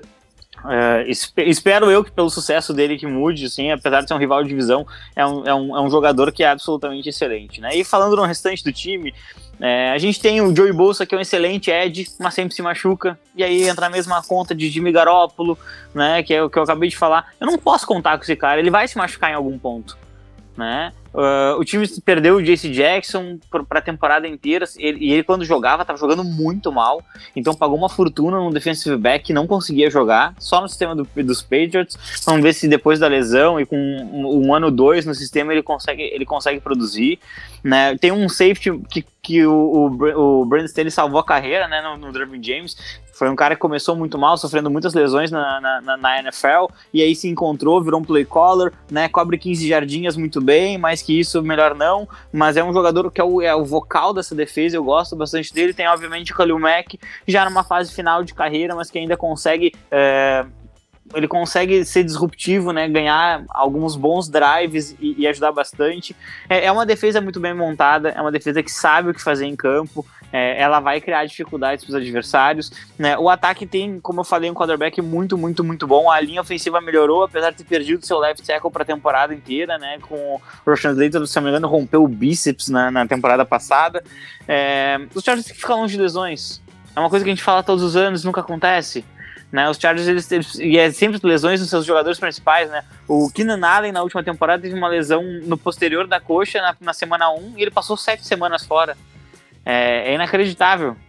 Tive que trocar ele no Fantasy, inclusive. Pela sorte que o pessoal ainda acredita em mim. Mas é, é, é assustador que, que o time perca o seu melhor recebedor assim. Aí, na minha opinião, no draft foi mal. Foi mal, foi mal. Não, não deveria ter selecionado uh, o, o wide receiver de TCU não era, não era o jogador necessário ali. Ele vai ser igual o Mike Williams. É o mesmo protótipo. Você não vai ficar jogando bola contestada o jogo inteiro, por mais que o Herbert seja de decisão.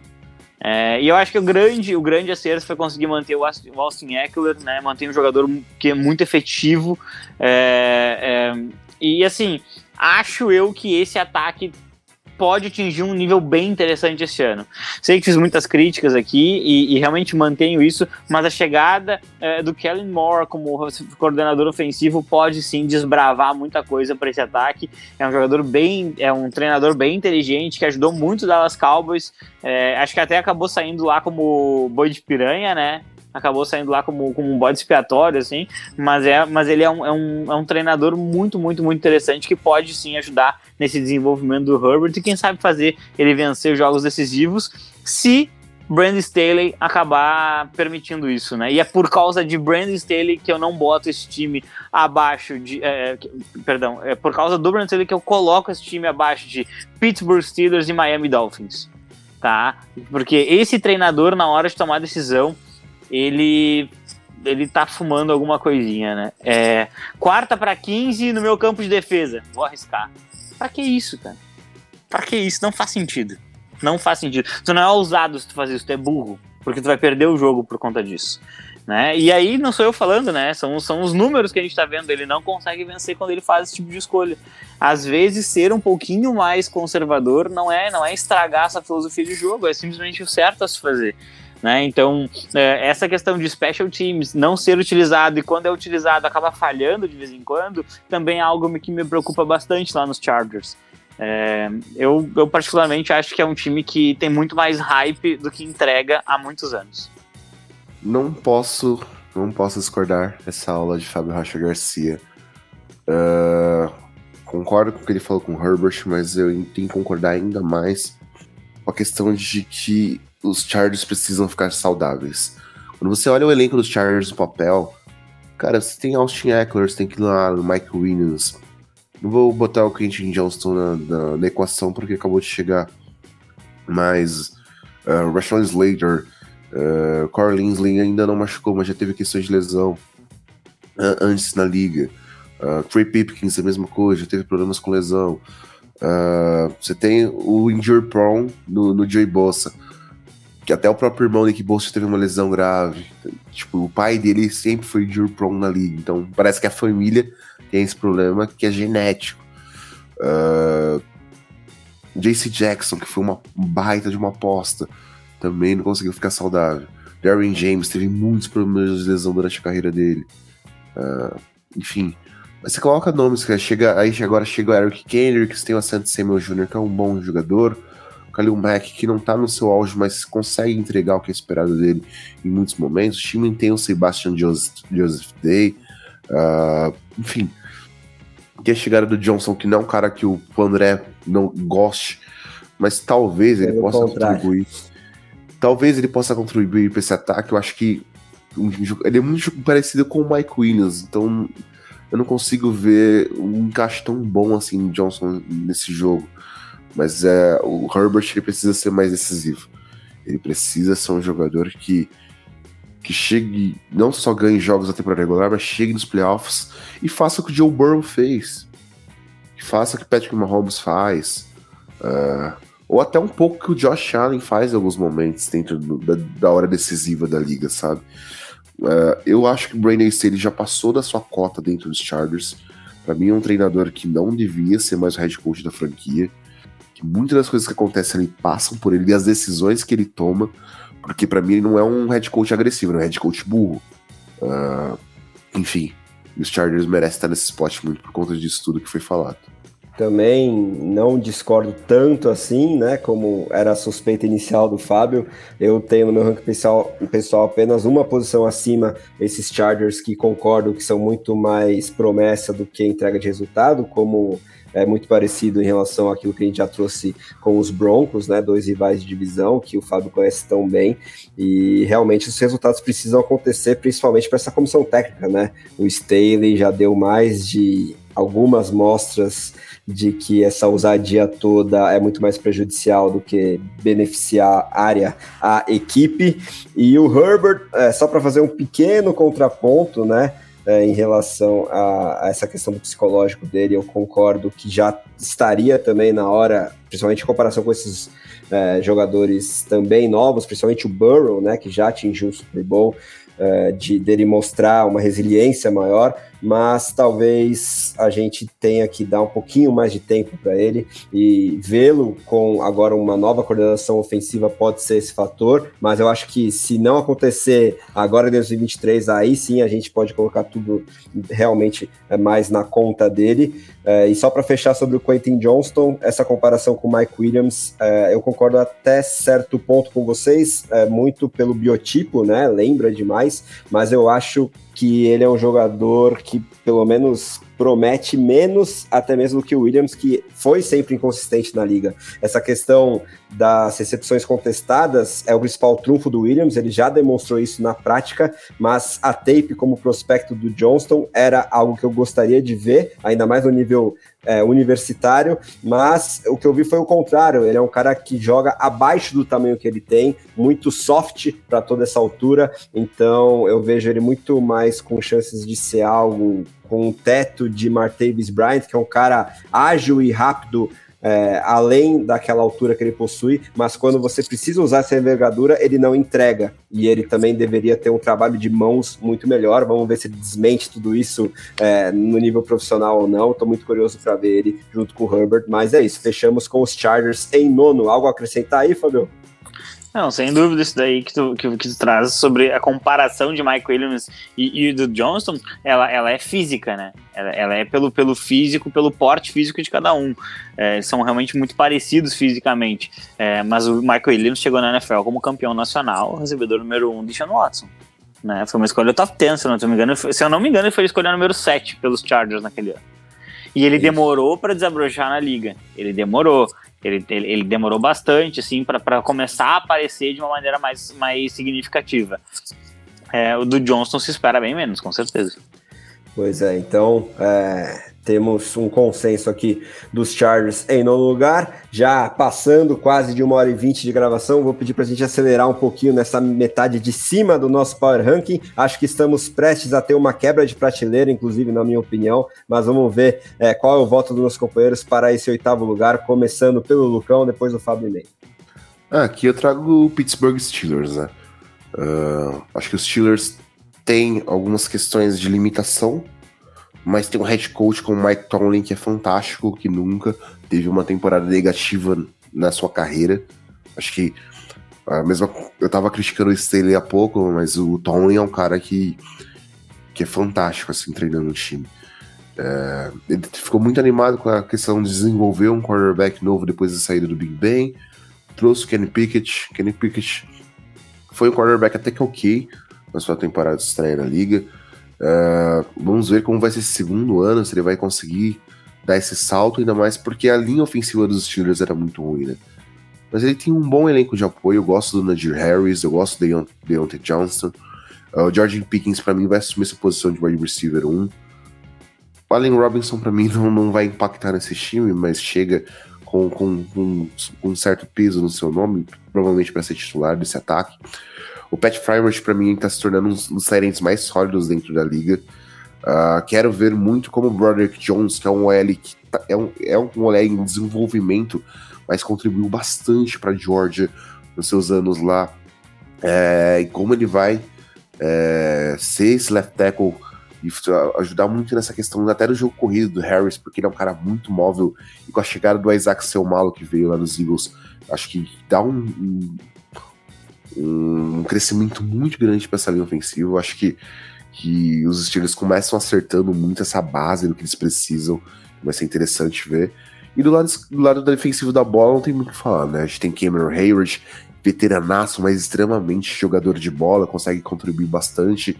TJ Watt saudável, uh, ah, para mim é o melhor pass rusher da liga. Acho que é, que, que é incrível como o JJ fez a carreira dele, como o TJ segue é, jogando de uma forma fantástica. Acho que essa defesa tendo um Mika Fitzpatrick e tendo um baita de um estilo com o Joe Porter Jr. chegando no começo da segunda rodada para seguir com o legado do pai dele ali nos Steelers. Acho que essa defesa dá um salto muito grande. Uh, Patrick Peterson pode ser esse mentor pro Joey Porter, uh, por toda a experiência que ele traz na NFL. Então, assim, na questão de como o Mike Tomlin trabalha tudo que o time mostrou, mesmo tendo muitas dificuldades, eu acredito que os Steelers vão ser melhor que os Browns, que a gente trouxe aqui um pouco abaixo, e estão nesse spot, nessa nossa power ranking aqui. Eu concordo também, tinha o Pittsburgh Steelers aqui. Sofri para colocar eles aqui, queria colocar um spot acima, né? Porque eu sou fã do Mike Tomlin, ele é simplesmente sensacional. Se o TJ Watt ficar saudável, é, é uma equipe que vai competir todos os jogos, todos os jogos mesmo. E eu tô bem curioso para ver esse reforço de linha ofensiva que eles buscaram logo na primeira rodada e ver o impacto que isso vai ter no time. Acho que os Steelers. É, eles não vão conseguir disputar a divisão por causa da diferença de quarterback, mas, mas eu acho que eles podem disputar facilmente uma vaga de wildcard. É, realmente isso, né? Não tem muito mais o que falar. Mike Tomlin é quase garantia de competitividade, seja o quarterback que ele tenha, né, um novato, um Big Ben ultra veterano, ele continua tendo campanhas positivas e isso não pode ser ignorado. É, por isso que, sem tanto hype, a gente sempre respeita os Steelers como um time muito competitivo e eles acabam aqui no oitavo lugar. Agora, para mim, particularmente, tem uma quebra de prateleira. Eu gosto muito desse top 7 e estou muito curioso para ver como ele vai se desenhar no nosso ranking consensual, começando pelo voto do Fábio, depois do Lucão e Ney. Então, abrindo aqui nosso wild card, né, porque são sete primeiros que classificam, eu vou colocar o, o Miami Dolphins. Eu vou colocar aqui o Miami Dolphins. Eu até gostaria de colocar eles acima, porque eu acho que tem muita qualidade nesse time. A dupla Tyreek Hill e Jalen Waddle são simplesmente sensacionais. Eu gosto muito deles. É, acho que, que podem produzir demais. Esse grupo de running backs com a possível chegada, de repente, do Dalvin Cook, seria simplesmente sensacional ver esse ataque jogando. Uh, acho que a linha ofensiva melhorou. Era horrível e ela agora é ok, vamos colocar assim, ok para baixo talvez. Uh, mas tem a questão tua. Eu não sei, eu não sei o que esperar de tua. O Tua é, teve problemas, na minha opinião, na minha opinião, extremamente grave o que ele passou pela, na última temporada. Eu, eu fui um daqueles que levantou a bandeira de que tá, ele deveria considerar a aposentadoria porque é muito, muito, muito complicado uh, sequelas cerebrais e eu acho que é, ele pode ter se colocado em risco, né? Não sou médico, não vou ficar dando opinião técnica aqui sobre isso, mas é, eu acho muito perigoso aquilo que eu vi em campo uh, do, que, do que ele acabou sofrendo. Então, eu, eu, não sei até que ponto o corpo dele vai aguentar jogar. Ele já teve um histórico de lesões vindo lá de Alabama, né? Tem uma lesão grave de quadril, é, demorou para desabrochar na liga e quando conseguiu acabou sofrendo essas concussões é, é, consecutivas. Acho eu até que por um pouco de negligência do próprio Dolphins, mas é, mas é, é, complicado, assim. Se ele conseguir ficar saudável, é um time que vai disputar bastante, é um time que vai disputar de verdade. É, e eu gosto muito da chegada do Vic Fangio para essa defesa.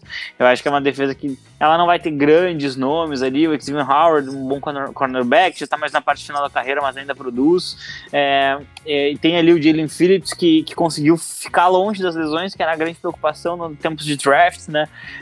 Mas eu acho que o, a chegada do Vic Fangio é o grande reforço porque eles po ele pode extrair coisas grandiosas de uma unidade que talvez não tenha tanto talento assim, e ele consegue produzir em altíssimo nível. A defesa do Miami ano passado, fora de casa, cedia mais de 30 pontos por partida. Você não vai ganhar na NFL assim. Jogando fora de casa, se tudo isso. Você tem que ser mais consistente. E eu acho que o Vic Fangio ele pode trazer esse elemento para a defesa. E aí, combinando uma defesa mais constante com um quarterback saudável, time é um time para lá de perigoso. E quando eu falo para lá de perigoso, eu falo mesmo, assim, com esses dois elementos, o Miami Dolphins poderia sonhar assim em representar a AFC no Super Bowl. É, aqui eu vou discordar um pouco do Fábio. Eu acho que eu trago um Baltimore Ravens nessa posição. Acho que muito passa pela questão desse pass rush dos, dos Ravens me preocupar. Acho que o que o time tem hoje de pass rush não, não me agrada. Acho que tirando o, o Dafoe, que é o único cara que mostrou algum resultado, uh, não consigo ver nenhum, nenhum outro jogador dentro do elenco que consiga produzir de forma efetiva. Acho que o time precisa buscar sim. Isso é trauma uh, com o David Odiabo. É, o, o Diabo ainda tem que tem que parecer, né, Fábio? Essa é questão. O, Diabo não jogou em 2022. E da forma que é esperado e tudo mais, acho que. Assim, é, é, até ele é listado mais como um, um linebacker dentro desse, desse elenco do, dos Ravens do que um pass rusher de fato. Isso me preocupa. Porque o Diabo é um cara que eu tinha um, um hype muito grande. Eu esperava que ele, que ele fosse esse pass rusher definitivo do, dos Ravens. E, enfim, Vamos ver se nesse ano de 2023 ele acaba queimando a minha língua. Uh, Rockan Smith é, esse linebacker que, que foi muito bem pago. Uh, Trenton Simpson, para mim, vai jogar do, ao lado dele. Acho que o Patrick Quinn, se não for trocado até lá, vai acabar sendo deixado um pouco de lado dentro dessa defesa. Uh, a secundária tem o Kyle Hamilton, Marcus, Marcus Williams, para mim são excelentes safeties. Ainda tem o Marlon Humphrey. Rock assim chegou para tentar termos um, um, corpo de defensive backs um pouco mais robusto, um, com lockdown corner, que assim, tem, tem alguns defeitos para mim dentro da, dos anos dele de liga. Mas eu quero ver muito esse ataque jogando. Ainda tem para mim algumas questões relacionadas a se esse, esse novo, questão, novo ataque desenhado a favor do Lamar Jackson com essa troca de coordenação ofensiva vai ser de fato efetiva. O Lamar Jackson tem que chegar agora, para mim, é, em dois anos na final da AFC, porque ele tem um, um bom running back quando saudável. Uh, o Odell, se conseguir ser o Odell Beckham Jr., que contribuiu muito para os Rams no título, pode ser uma grande adição. O Zay Flowers, para mim, tem um teto gigantesco para ser um grande wide receiver na liga. O que me preocupa muito é o Rachel Batman, é um cara que não consegue ficar saudável, não consegue ter a bola nas mãos. Uh, mas o time tem para mim o melhor tight end da, da liga hoje em dia, que é o Mark Andrews. Uh, que me desculpem os fãs de, de Travis Kelsey, mas eu gosto muito do que o Andrews o Andrews vem provando no, nos últimos anos dentro, dentro da NFL e, e, acho que 2022 foi o ano dele em muitos quesitos, uh, até a lesão do Lamar. Uh, o Rolling Stanley tem que ficar saudável para essa linha ofensiva ir muito bem. Mas assim, os Ravens eles têm as peças, mas eles precisam mostrar isso em campo e a gente não tem visto muito isso. Inclusive alguns jogos que a gente não esperava que os Ravens fossem perder no passado e perderam. Né? Pois é, agora chegamos a realmente parte principal do nosso ranking. Gosto muito desses dois times que vocês citaram. Engraçado que eu não tenho nenhum deles no meu sétimo lugar pessoal, mas muito equilíbrio não só entre Ravens, Dolphins, mas também Jets, que para mim seria o sétimo lugar, muito pela questão da comissão técnica, né? Que eu acho que tem que mostrar mais. O próprio Aaron Rodgers mudando de time, é, eu vejo ainda com alguma desconfiança, né? Porque considerando, mesmo levando em conta tudo que é, ele não tinha em Green Bay, ano passado, o desempenho individual dele me deixou algumas pulguinhas atrás da orelha, então, enfim, daqui a pouco a gente chega em Nova York, mas no desempate especificamente entre Dolphins e Ravens, dos quais eu gosto bastante das movimentações que fizeram é, nas coordenações de comissão técnica, uma ofensiva, outra defensiva, com o Vic Fangio chegando em Miami e com o Todd Monken chegando nos Ravens, no fim das contas, eu vou, dessa vez, votar junto com o Fábio e colocar os Dolphins um pouquinho abaixo dos Ravens, porque eu tô muito curioso para ver se Lamar Jackson finalmente sendo pago pelo que ele já provou ser um, um former MVP, né? É, MVP há, há, três anos, se não me engano, agora da NFL, e finalmente com uma possibilidade de ter um grupo de recebedores de muito calibre. Eu adoro os Zay Flowers, como o Lucão já trouxe, esse calor de primeira rodada que eles trouxeram. O Odell Beckham Jr. se mostrou muito útil, mesmo com idade mais avançada, no, no, na última vez que a gente viu ele em campo pelos Rams. Ainda tenho esperança no Rashad Bateman, quero que ele fique saudável, e o Mark Andrews, não tenho o que falar, né? É, e, e, agora o Todd Monken tem tudo para fazer é, com que o Lamar tenha um maior equilíbrio aí no comando desse ataque. O Fábio tá me lembrando aqui que foi há quatro anos o MVP ganho aí pelo camisa 8 dos Ravens. Então, no, no, na comparação entre quarterbacks, o Tua, com tudo isso que o Fábio também já trouxe da saúde que tem que vir em primeiro lugar, né? Cerebral aí do camisa 1 dos Dolphins que quando em campo tem todo esse potencial explosivo com o Tark Hill e com o Jalen Waddle para ter o, o, melhor ataque da liga, como foi o caso de 2022, na primeira metade, em número de pontos e várias métricas de eficiência, os Dolphins desse Mike McDaniel, que se mostrou realmente muito interessante como head coach e play caller é, tem tudo para ser muito explosivo, e o Vic Fangio chega para equilibrar essa defesa, estou muito animado para ver tudo isso, mas a comparação entre os quarterbacks e o respaldo que ainda dou ao Harbaugh, como o Fábio também gosta muito de lembrar aqui, me faz ter nesse desempate os Ravens acima, então a gente fecha aqui com os Dolphins em sétimo. Agora o Lucão que vai começar a votação aí pra gente do sexto lugar, tô curioso para ver se a gente vai fechar com os Ravens ou talvez com os Jets, com outro time, dá seu voto aí, Lucão. É, teoricamente aqui entraria os Ravens porque eles estavam abaixo, né? Mas a minha lista, é, seguindo, para mim aqui eu traria o Miami Dolphins. Uh, como o, nosso querido Tua Valor já teve essa questão também. É, André, agora como já saíram aqui os Dolphins que estariam nessa posição para mim, e os meus Ravens, eu já citei os Ravens aqui, uma, uma questão que, que eu trago é, o, é os Jets, na verdade. Uh, os Jets, para mim, tem uma incógnita a parte questão Aaron Rodgers. Uh, por mais que eu goste muito do, do, do Robert Sala, parece que tudo está sendo feito a favor e conscientemente para Aaron Rodgers e se criando um Green Bay Packers 2.0 a partir de tudo que ele quer. Uh, claro que, eu, que, eu, que ele tem para mim um, um, grupo de recebedores é, muito dos seus parças, né? Mas Garrett Wilson uh, e Bruce Hall são dois jovens playmakers ofensivos que podem contribuir bastante para que ele possa buscar o que ele quer, disputar mais playoffs, que sabe chegar a um Super Bowl com os Jets. Uh, o time trouxe o Nicole, Harmon também, pode querendo ou não dar essa profundidade, se saudável uh, no campo. O grupo de Tyrants, para mim, não, não é dos, no, dos, mais incríveis do mundo, mas tem dois nomes que, que conseguem contribuir, que é o Thor Conklin e o Tizei Zoma. Uh, a linha ofensiva, que tem grandes decisões a serem feitas, né? Mikai Beckton vai continuar né, como tackle nesse time. É, Wayne Brown, já um veteranaço, vai ser esse left tackle. Porque para mim o, o, interior da linha tá bem, muito bem desenhado com o Laken Tomlinson, com o Conor McGovern e o Elijah Ver Tucker, eu gosto bastante. Inclusive, até trouxeram o Joe Chipman, que para mim é, é, o melhor center da classe, por mais que eu gostasse muito de John Michael Schmitz. Uh, para mim, Joe Chipman é o melhor center dessa classe.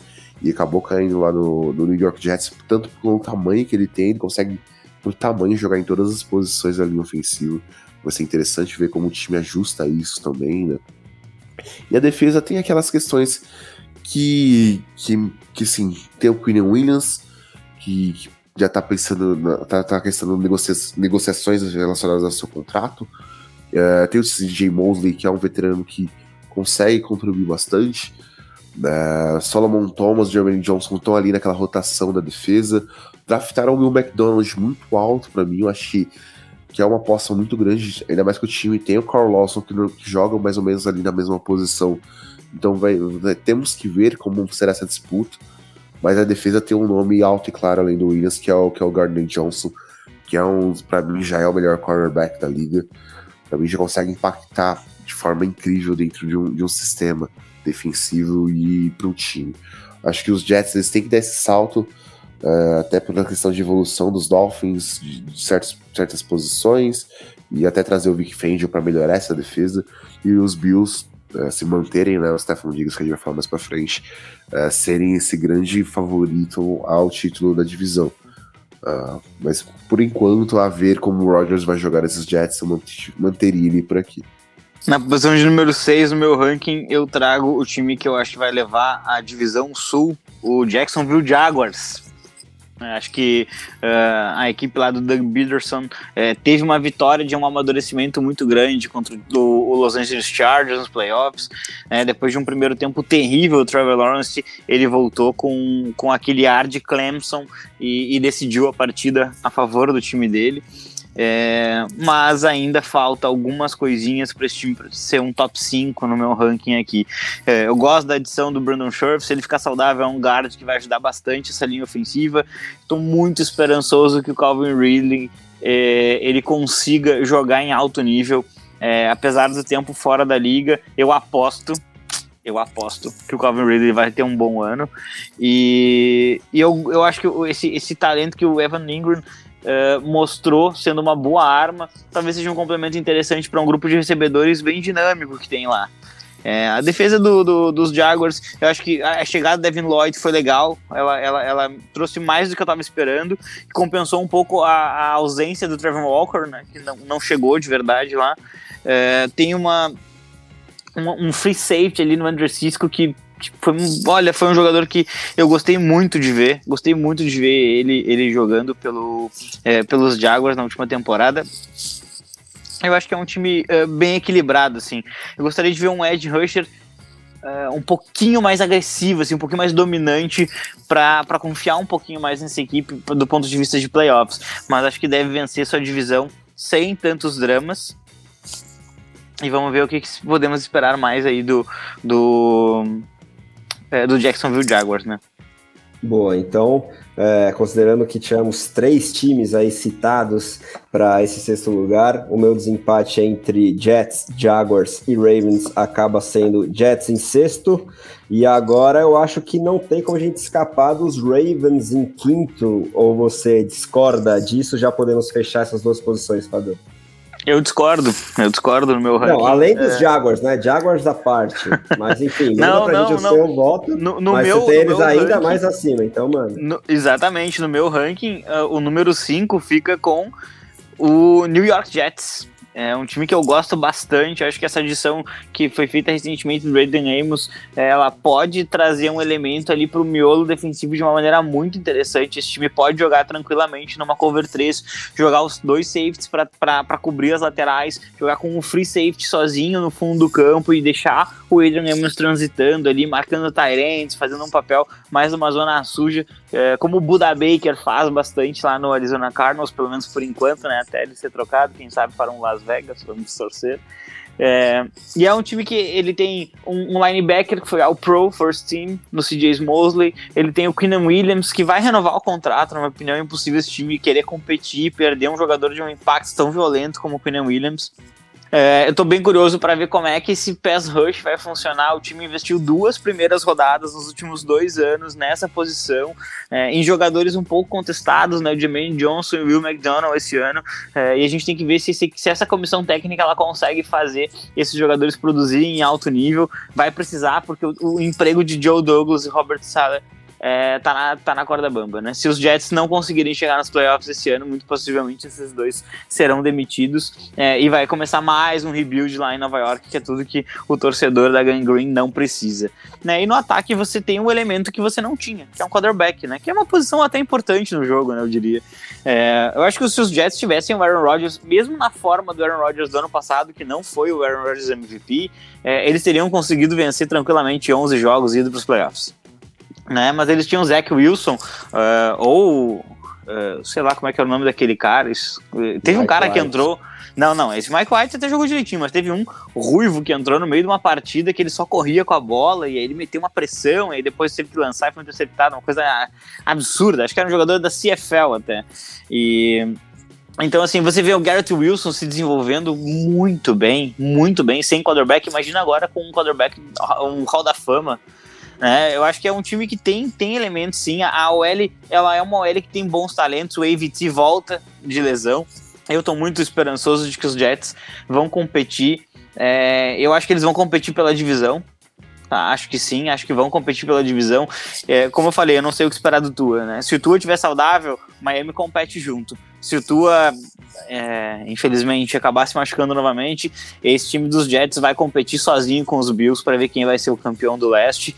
E se eu tivesse que apostar num hoje, eu acho que eu ficaria com a Gang Green. Boa, Fabão. Então, realmente, né, fechamos os Jets em sexto aqui no nosso consenso, mas agora para o quinto lugar, como o Lucão já trouxe os Ravens mais abaixo, eu só queria confirmar com você, Fabio, se você tem eles acima de é, Bills, Bengals ou Chiefs, né? Os Jaguars você já trouxe abaixo dos Ravens, ou se a gente pode fechar no consenso aqui os Ravens em quinto, até porque também para mim eu tenho os Jaguars numa posição acima dos Ravens. Não, podemos fechar. Os, os, Ravens eram o quarto lugar no meu, no meu ranking. Né, falando rapidinho sobre eles, é, eu sou um fã absoluto de Lamar Jackson. Acho que é, ele, é, ele, é, um disparado para mim, é o jogador mais subestimado de toda a NFL. Ele é um excelente quarterback, ele é um franchise quarterback, para mim, um futuro Hall da Fama. É, diminuem ele a um corredor, acho que muito por uma questão de preconceito e muito por uma questão de que eles tinham um coordenador ofensivo que não entregava tudo que poderia. Ele não extraía tudo que poderia. Esse ano o time tem dois novos recebedores que vão ajudar. Tem o Mark Andrews, que, desculpa, Lucão, mas para mim não é o melhor recebedor, não é o melhor tight da NFL, né? Esse é o Travis Kelsey, mas o Mark Andrews vem logo abaixo. É muito bom jogador, muito, muito, muito bom jogador mesmo. E uma equipe extremamente bem treinada. É uma defesa que você vai me dizer assim: ah, não tem um edge rush de qualidade, mas eles estão sempre sacando o quarterback adversário. Você não vê o Baltimore Ravens terminar com pouco sexo na temporada, com poucas pressões. Não, porque ele é um time muito bem treinado. É, é um time que eu vejo tranquilamente competindo com, com o Cincinnati Bengals e também mesmo com o Joe Burrow, tudo, tudo isso que a gente vê em Cincinnati. Se eu tiver que pegar um campeão hoje pro norte, eu pego o Baltimore Ravens. Opa, aí sim, gostamos dessa ousadia. Então, antes de eu confirmar com o Lucão aqui se já podemos cravar o nosso quarto lugar, considerando que ele já foi é, mencionado pelo Fábio também, vou só fazer o um recap rapidinho das nossas posições até agora, que tem Texans na lanterna da AFC no nosso Power Ranking, Colts em 15º, Titans em 14º, New England Patriots em 13º, Denver Broncos em 12º, Cleveland Browns em 11, Las Vegas Raiders em décimo, os Chargers em nono, os Steelers em oitavo, os Dolphins em sétimo, os Jets em sexto e agora os Ravens apareceram na nossa quinta colocação. E eu quero confirmar com o Lucão, já que esse time já foi mencionado pelo Fábio, se podemos fechar com o Jacksonville Jaguars em quarto, se você discorda, e aí já aproveita para fazer a sua avaliação sobre a equipe também, Lucão. Cara, concordo com o Jacksonville Jaguars em quarto. Para mim, no meu ranking, é o quarto colocado. Acho que o trabalho que o Doug Peterson fez, aliado à, ao, à evolução né, que a gente teve do, do Lawrence, que foi muito importante para ele, essa troca, troca de head coach e tudo mais, de fato recuperou, porque a gente estava com medo de que o Sunshine tivesse um head coach no Urban Meyer acabasse com a carreira dele. Mas não, Doug Peterson conseguiu. O time é recheado de, de talentos jovens. É um time que consegue contribuir bastante. Eu quero muito ver o Calvin Ridley é, como esse recebedor dentro da franquia. Acho que o time ele conseguiu fazer jogos que eu não esperava do ano passado. Acho que ele ainda carece de, um, de uma grande estrela dentro da sua defesa. Por mais que, que eu goste muito do Josh Allen, por mais que tenha alguns jogadores ali que, que possam contribuir bastante. Acho que a única escolha errada que o time fez ano passado foi ter trazido o Trevor Walker. Eu fico imaginando essa defesa com o Aiden Hudson, como ela seria ainda mais absurda. O acerto na escolha do Devin Lloyd é, como linebacker foi muito bom. Então, assim, eu espero um salto e um upgrade muito grande dessa franquia. É, então, sim, os Jaguars estão na minha quarta posição. Boa, também só para ratificar aqui quão animado eu tô com esse time.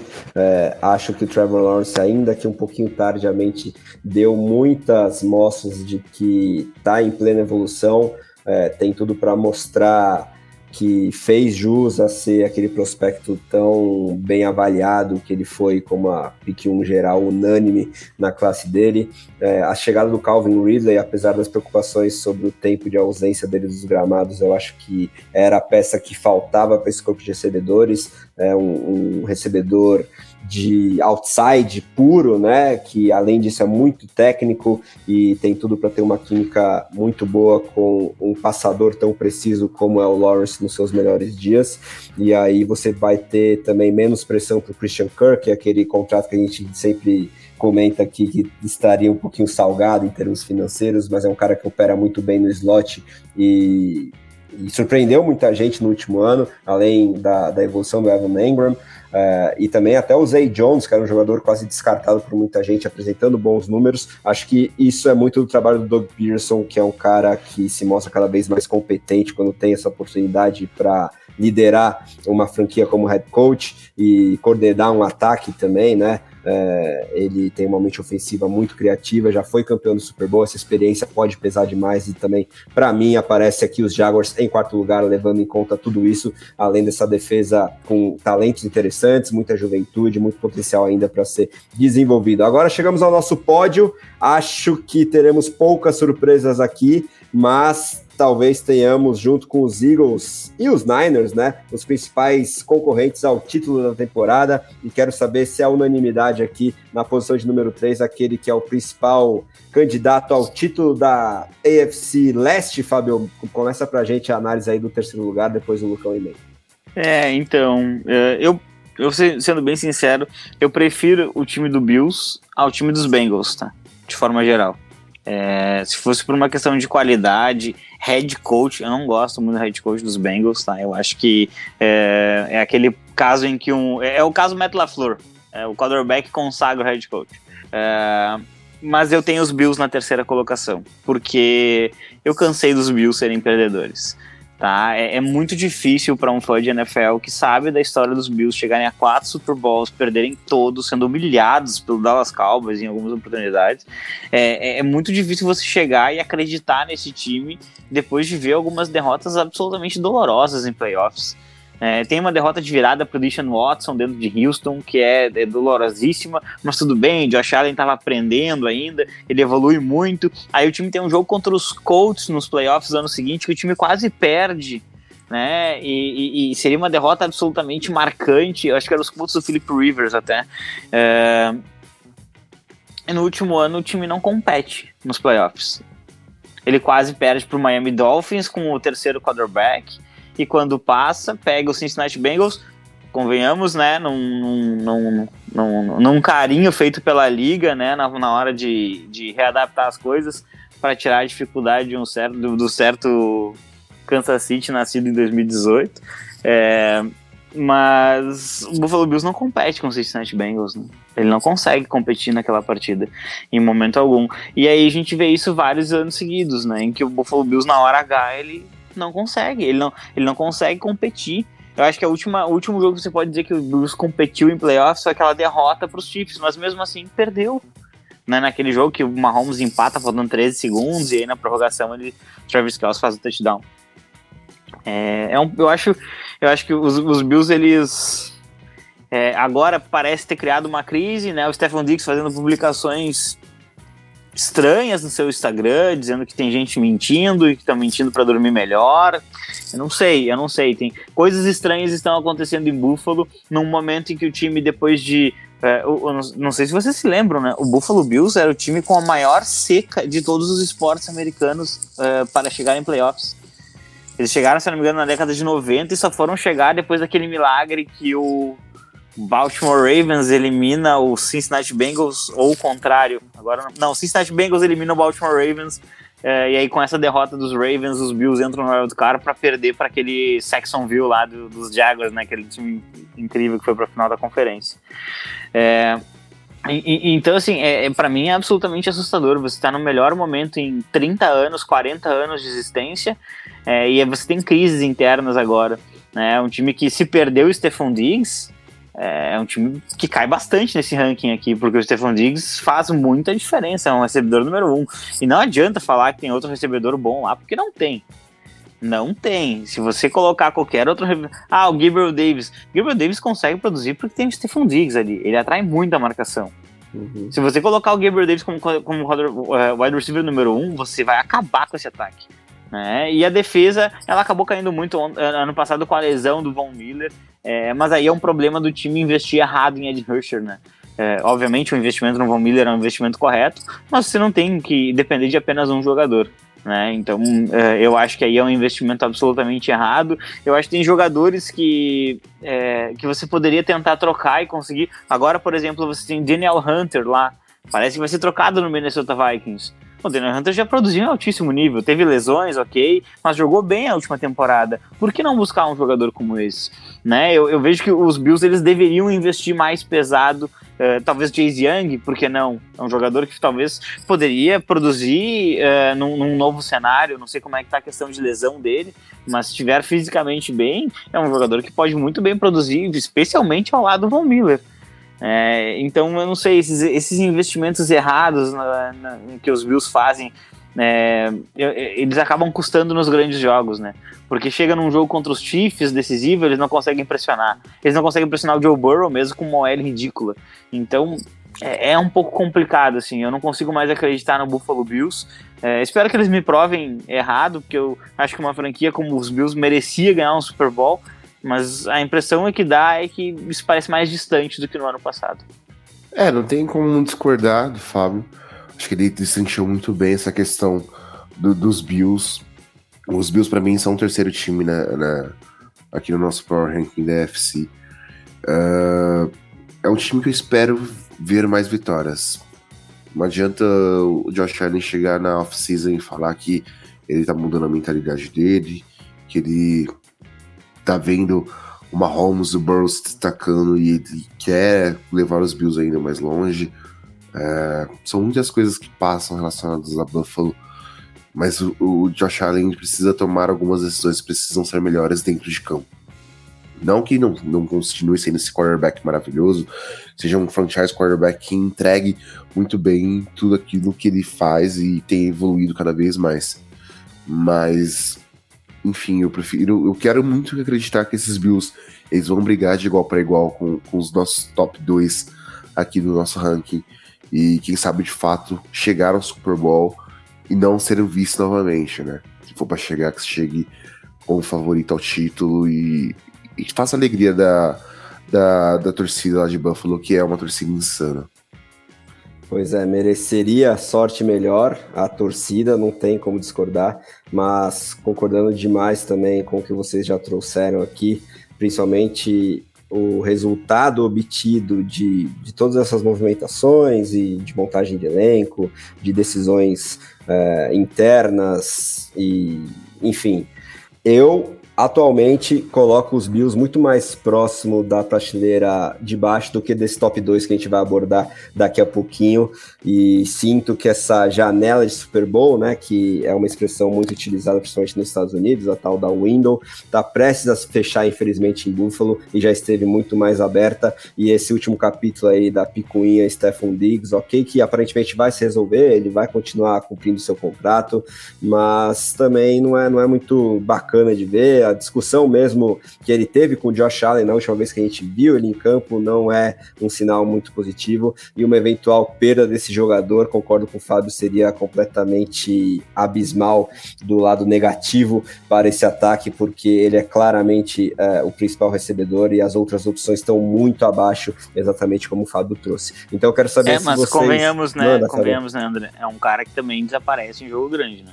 É, eu não me lembro, pelo menos, eu não me lembro, eu não me lembro de uma atuação é, do Stephon Diggs, e posso estar totalmente equivocado. Teve tá? mas o não... milagre de Minnesota, mas aí já era outra situação e foi muito mais demérito defensivo. Exato, aquilo ali, dele. aquilo ali o Marcos Williams né, dormiu no ponto. É, mas eu não me lembro de uma grande atuação dele dominante assim em playoffs é, contra um time que fosse, ó, esse time pode tirar os Bills. Né, eu não me lembro disso. E, e, isso é um problema. Isso é um problema. Talvez agora com a chegada do Dalton King tenha mais opções, mas não sei. Eu, eu, eu, eu tô com pouca fé nesse Buffalo.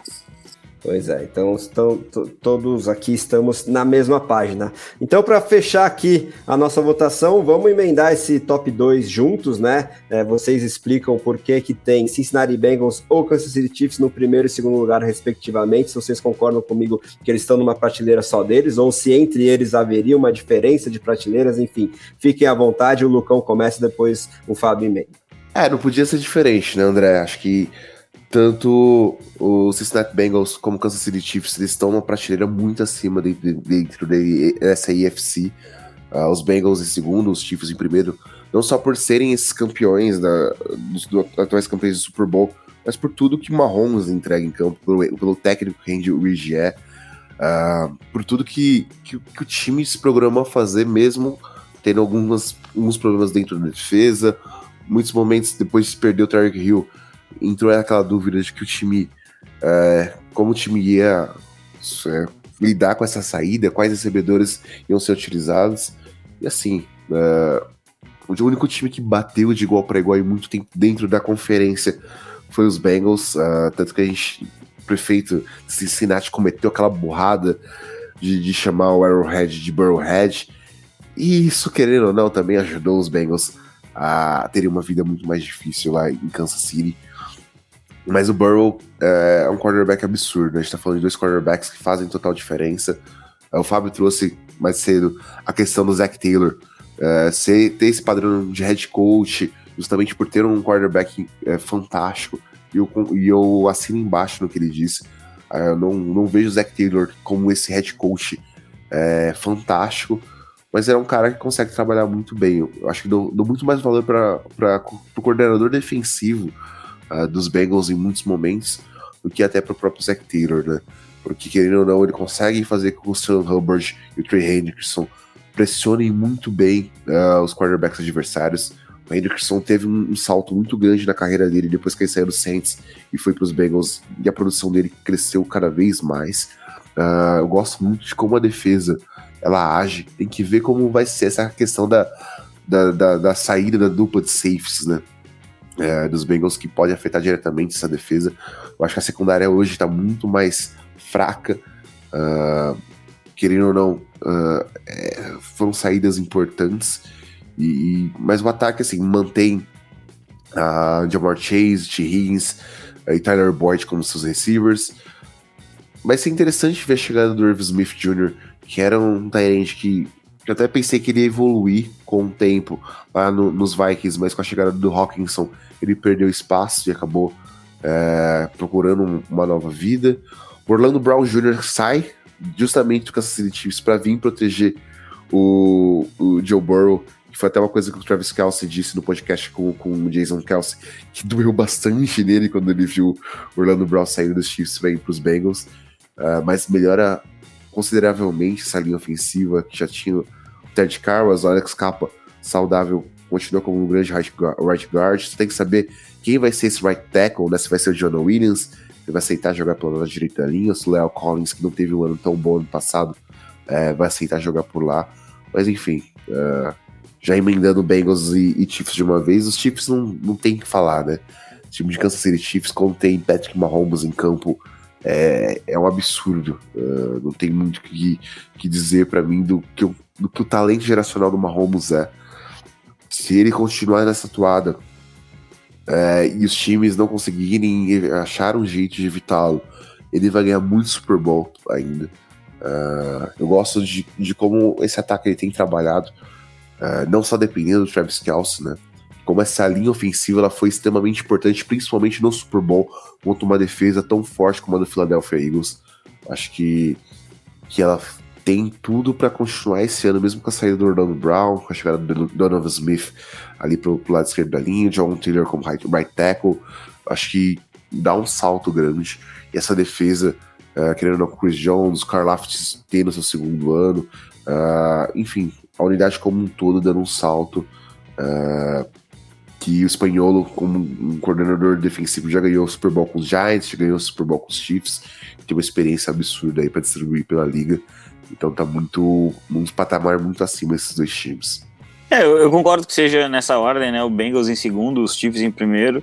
É, não, não, não, quero me estender tanto assim sobre isso. Acho que é, os, Bengals eles têm. Eu, vou, na verdade, dar méritos para pessoas que eu acho que não ganham tantos méritos quanto deveriam. Né? Nos Bengals, Lua Narumo, coordenador defensivo. É, eu, é, às vezes, às vezes assim, é, dá, dá para comparar muito bem o Cincinnati Bengals ao, ao San Francisco 49ers, né? É um time, são times que o head coach, que é um head coach ofensivo, é, é, muito reconhecido, muito aplaudido, mas na minha opinião são times que se baseiam em outras coisas, né? Ambos em defesa, a defesa dos Bengals produz muito bem, eu tô bem curioso para ver como é que vai ser sem o Jesse Bates na secundária, né? Que foi lá pro Atlanta Falcons, mas tô, tô bem curioso, mas acho que pode produzir em altíssimo nível sim.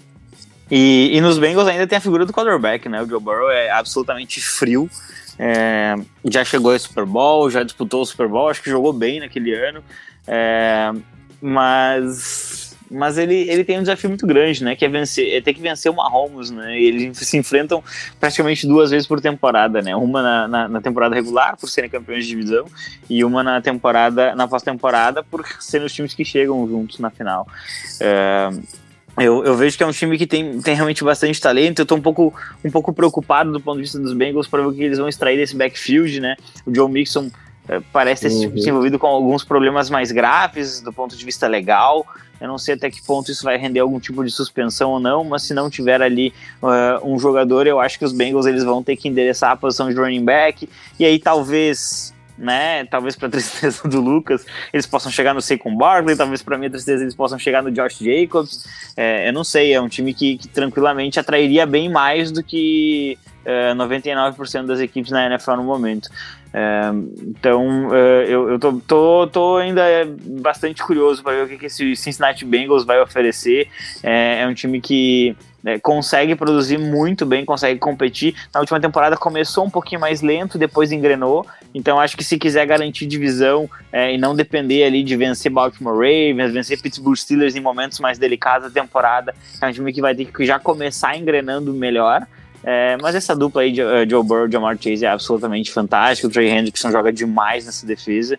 É, então acho que é um time que deve produzir em altíssimo nível. É um dos grandes candidatos, sim, a representar a AFC no Super Bowl. É, na número 1, um, tem obviamente o, o único combo. É, tá, posso estar sendo injusto, mas. Minha, não, não, não é o único combo. É, mas é um dos únicos combos na conferência de head coach e quarterback Hall da Fama, né? A gente pode falar a mesma coisa lá de Baltimore, mas com certeza Andrew Reid e Patrick Mahomes são, são House da Fama. E, e aí aqui eu, eu não quero diminuir o Patrick Mahomes em momento algum, acho que é o melhor, é o melhor jogador da NFL e, e é um grande responsável pelos Chiefs terem nascido em 2018, né? Ninguém, ninguém conhecia os Chiefs antes disso. Tem muita gente que acha que eles são de Kansas ainda, coisa horrível, né? Até o presidente achava isso.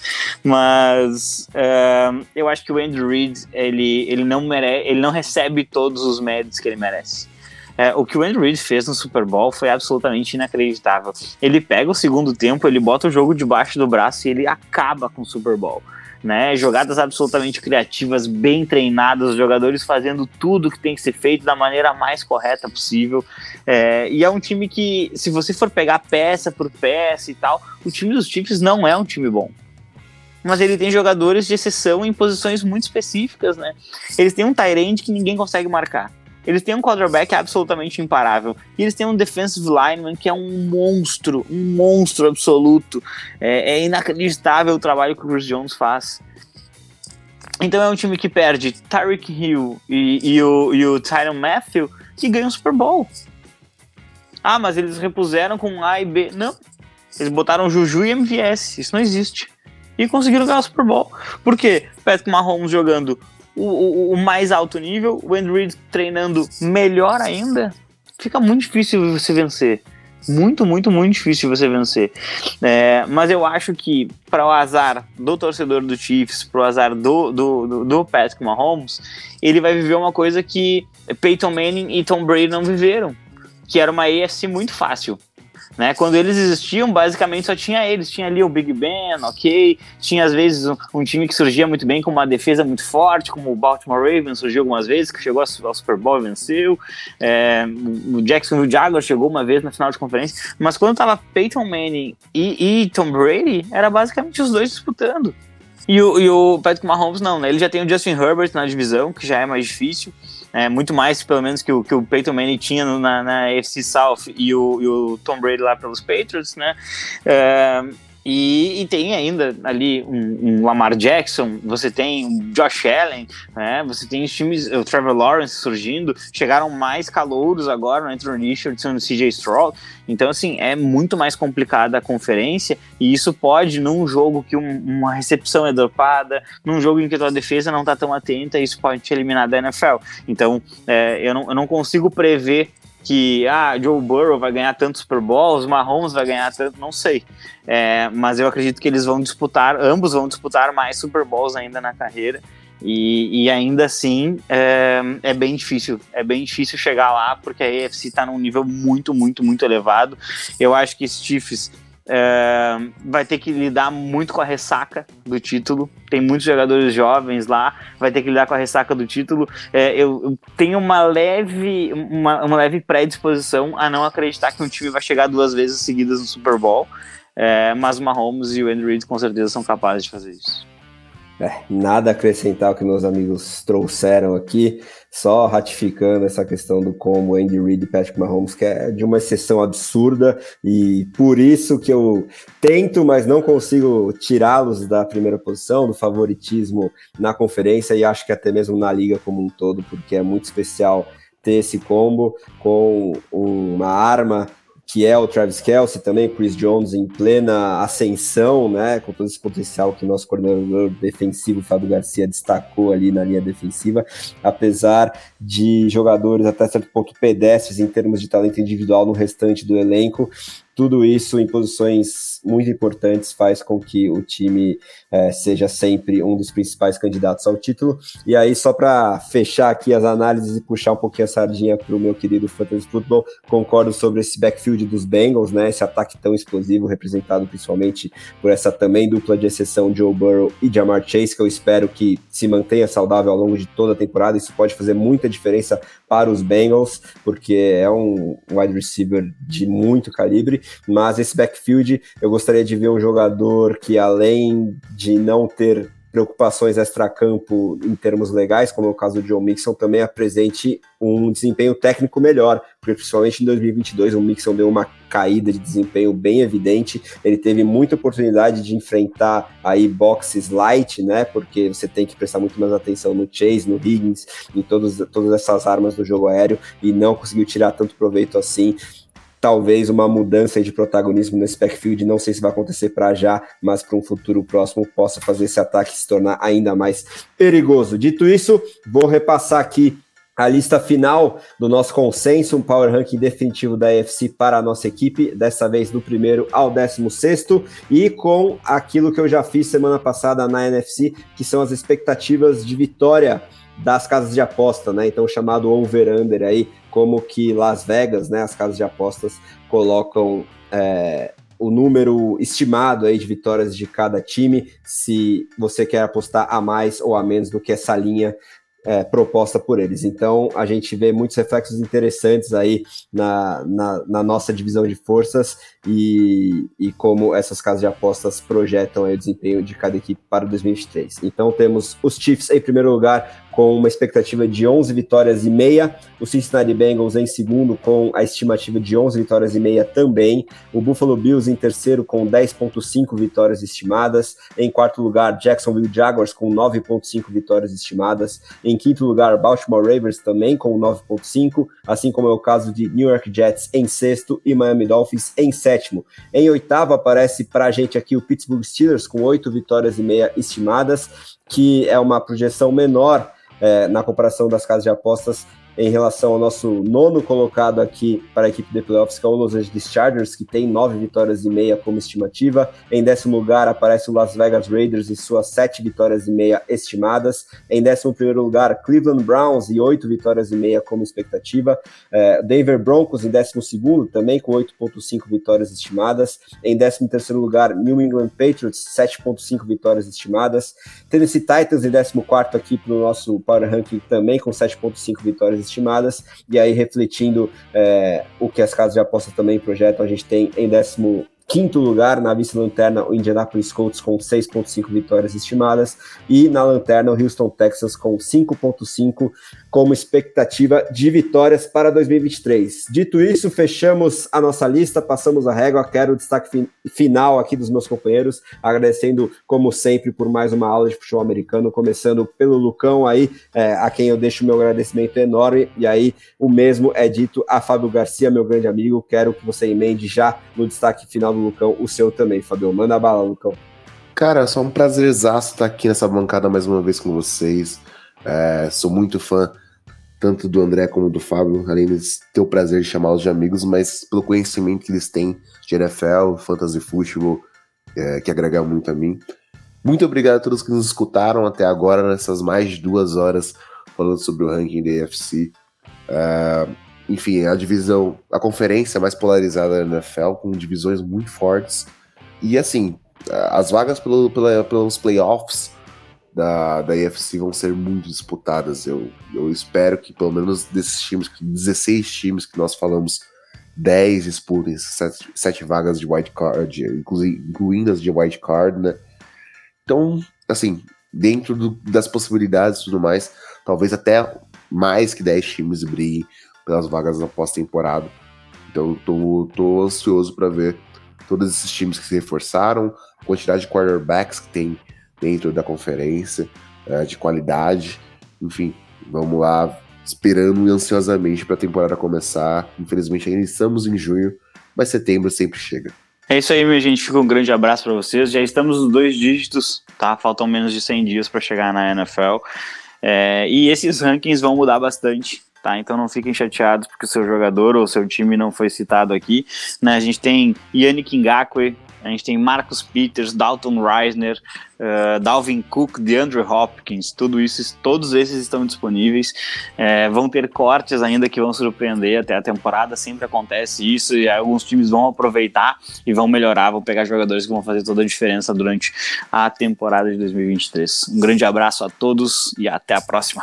Boa, meus amigos. Lembrando que esse episódio foi editado pelo estúdio WPcom, que trabalha com gravação, edição e produção de podcasts, videocasts e áudios comerciais em geral. Se você tem um projeto aí de podcast ou qualquer outro material de áudio que queira tirar do papel, entre em contato com o nosso amigo Pique pelo telefone ou WhatsApp DDD 54 99620 5634 ou entra lá no site grupowpcom.com.br/estúdio. Em nome de Fábio Garcia e Lucas Oliveira, eu sou André Amaral e essa foi a edição do podcast The Playoffs com os Power Rankings de intertemporada da AFC, complementando os da NFC que também já estão disponíveis aí no seu feed. Muito obrigado pela audiência, um grande abraço e até a próxima.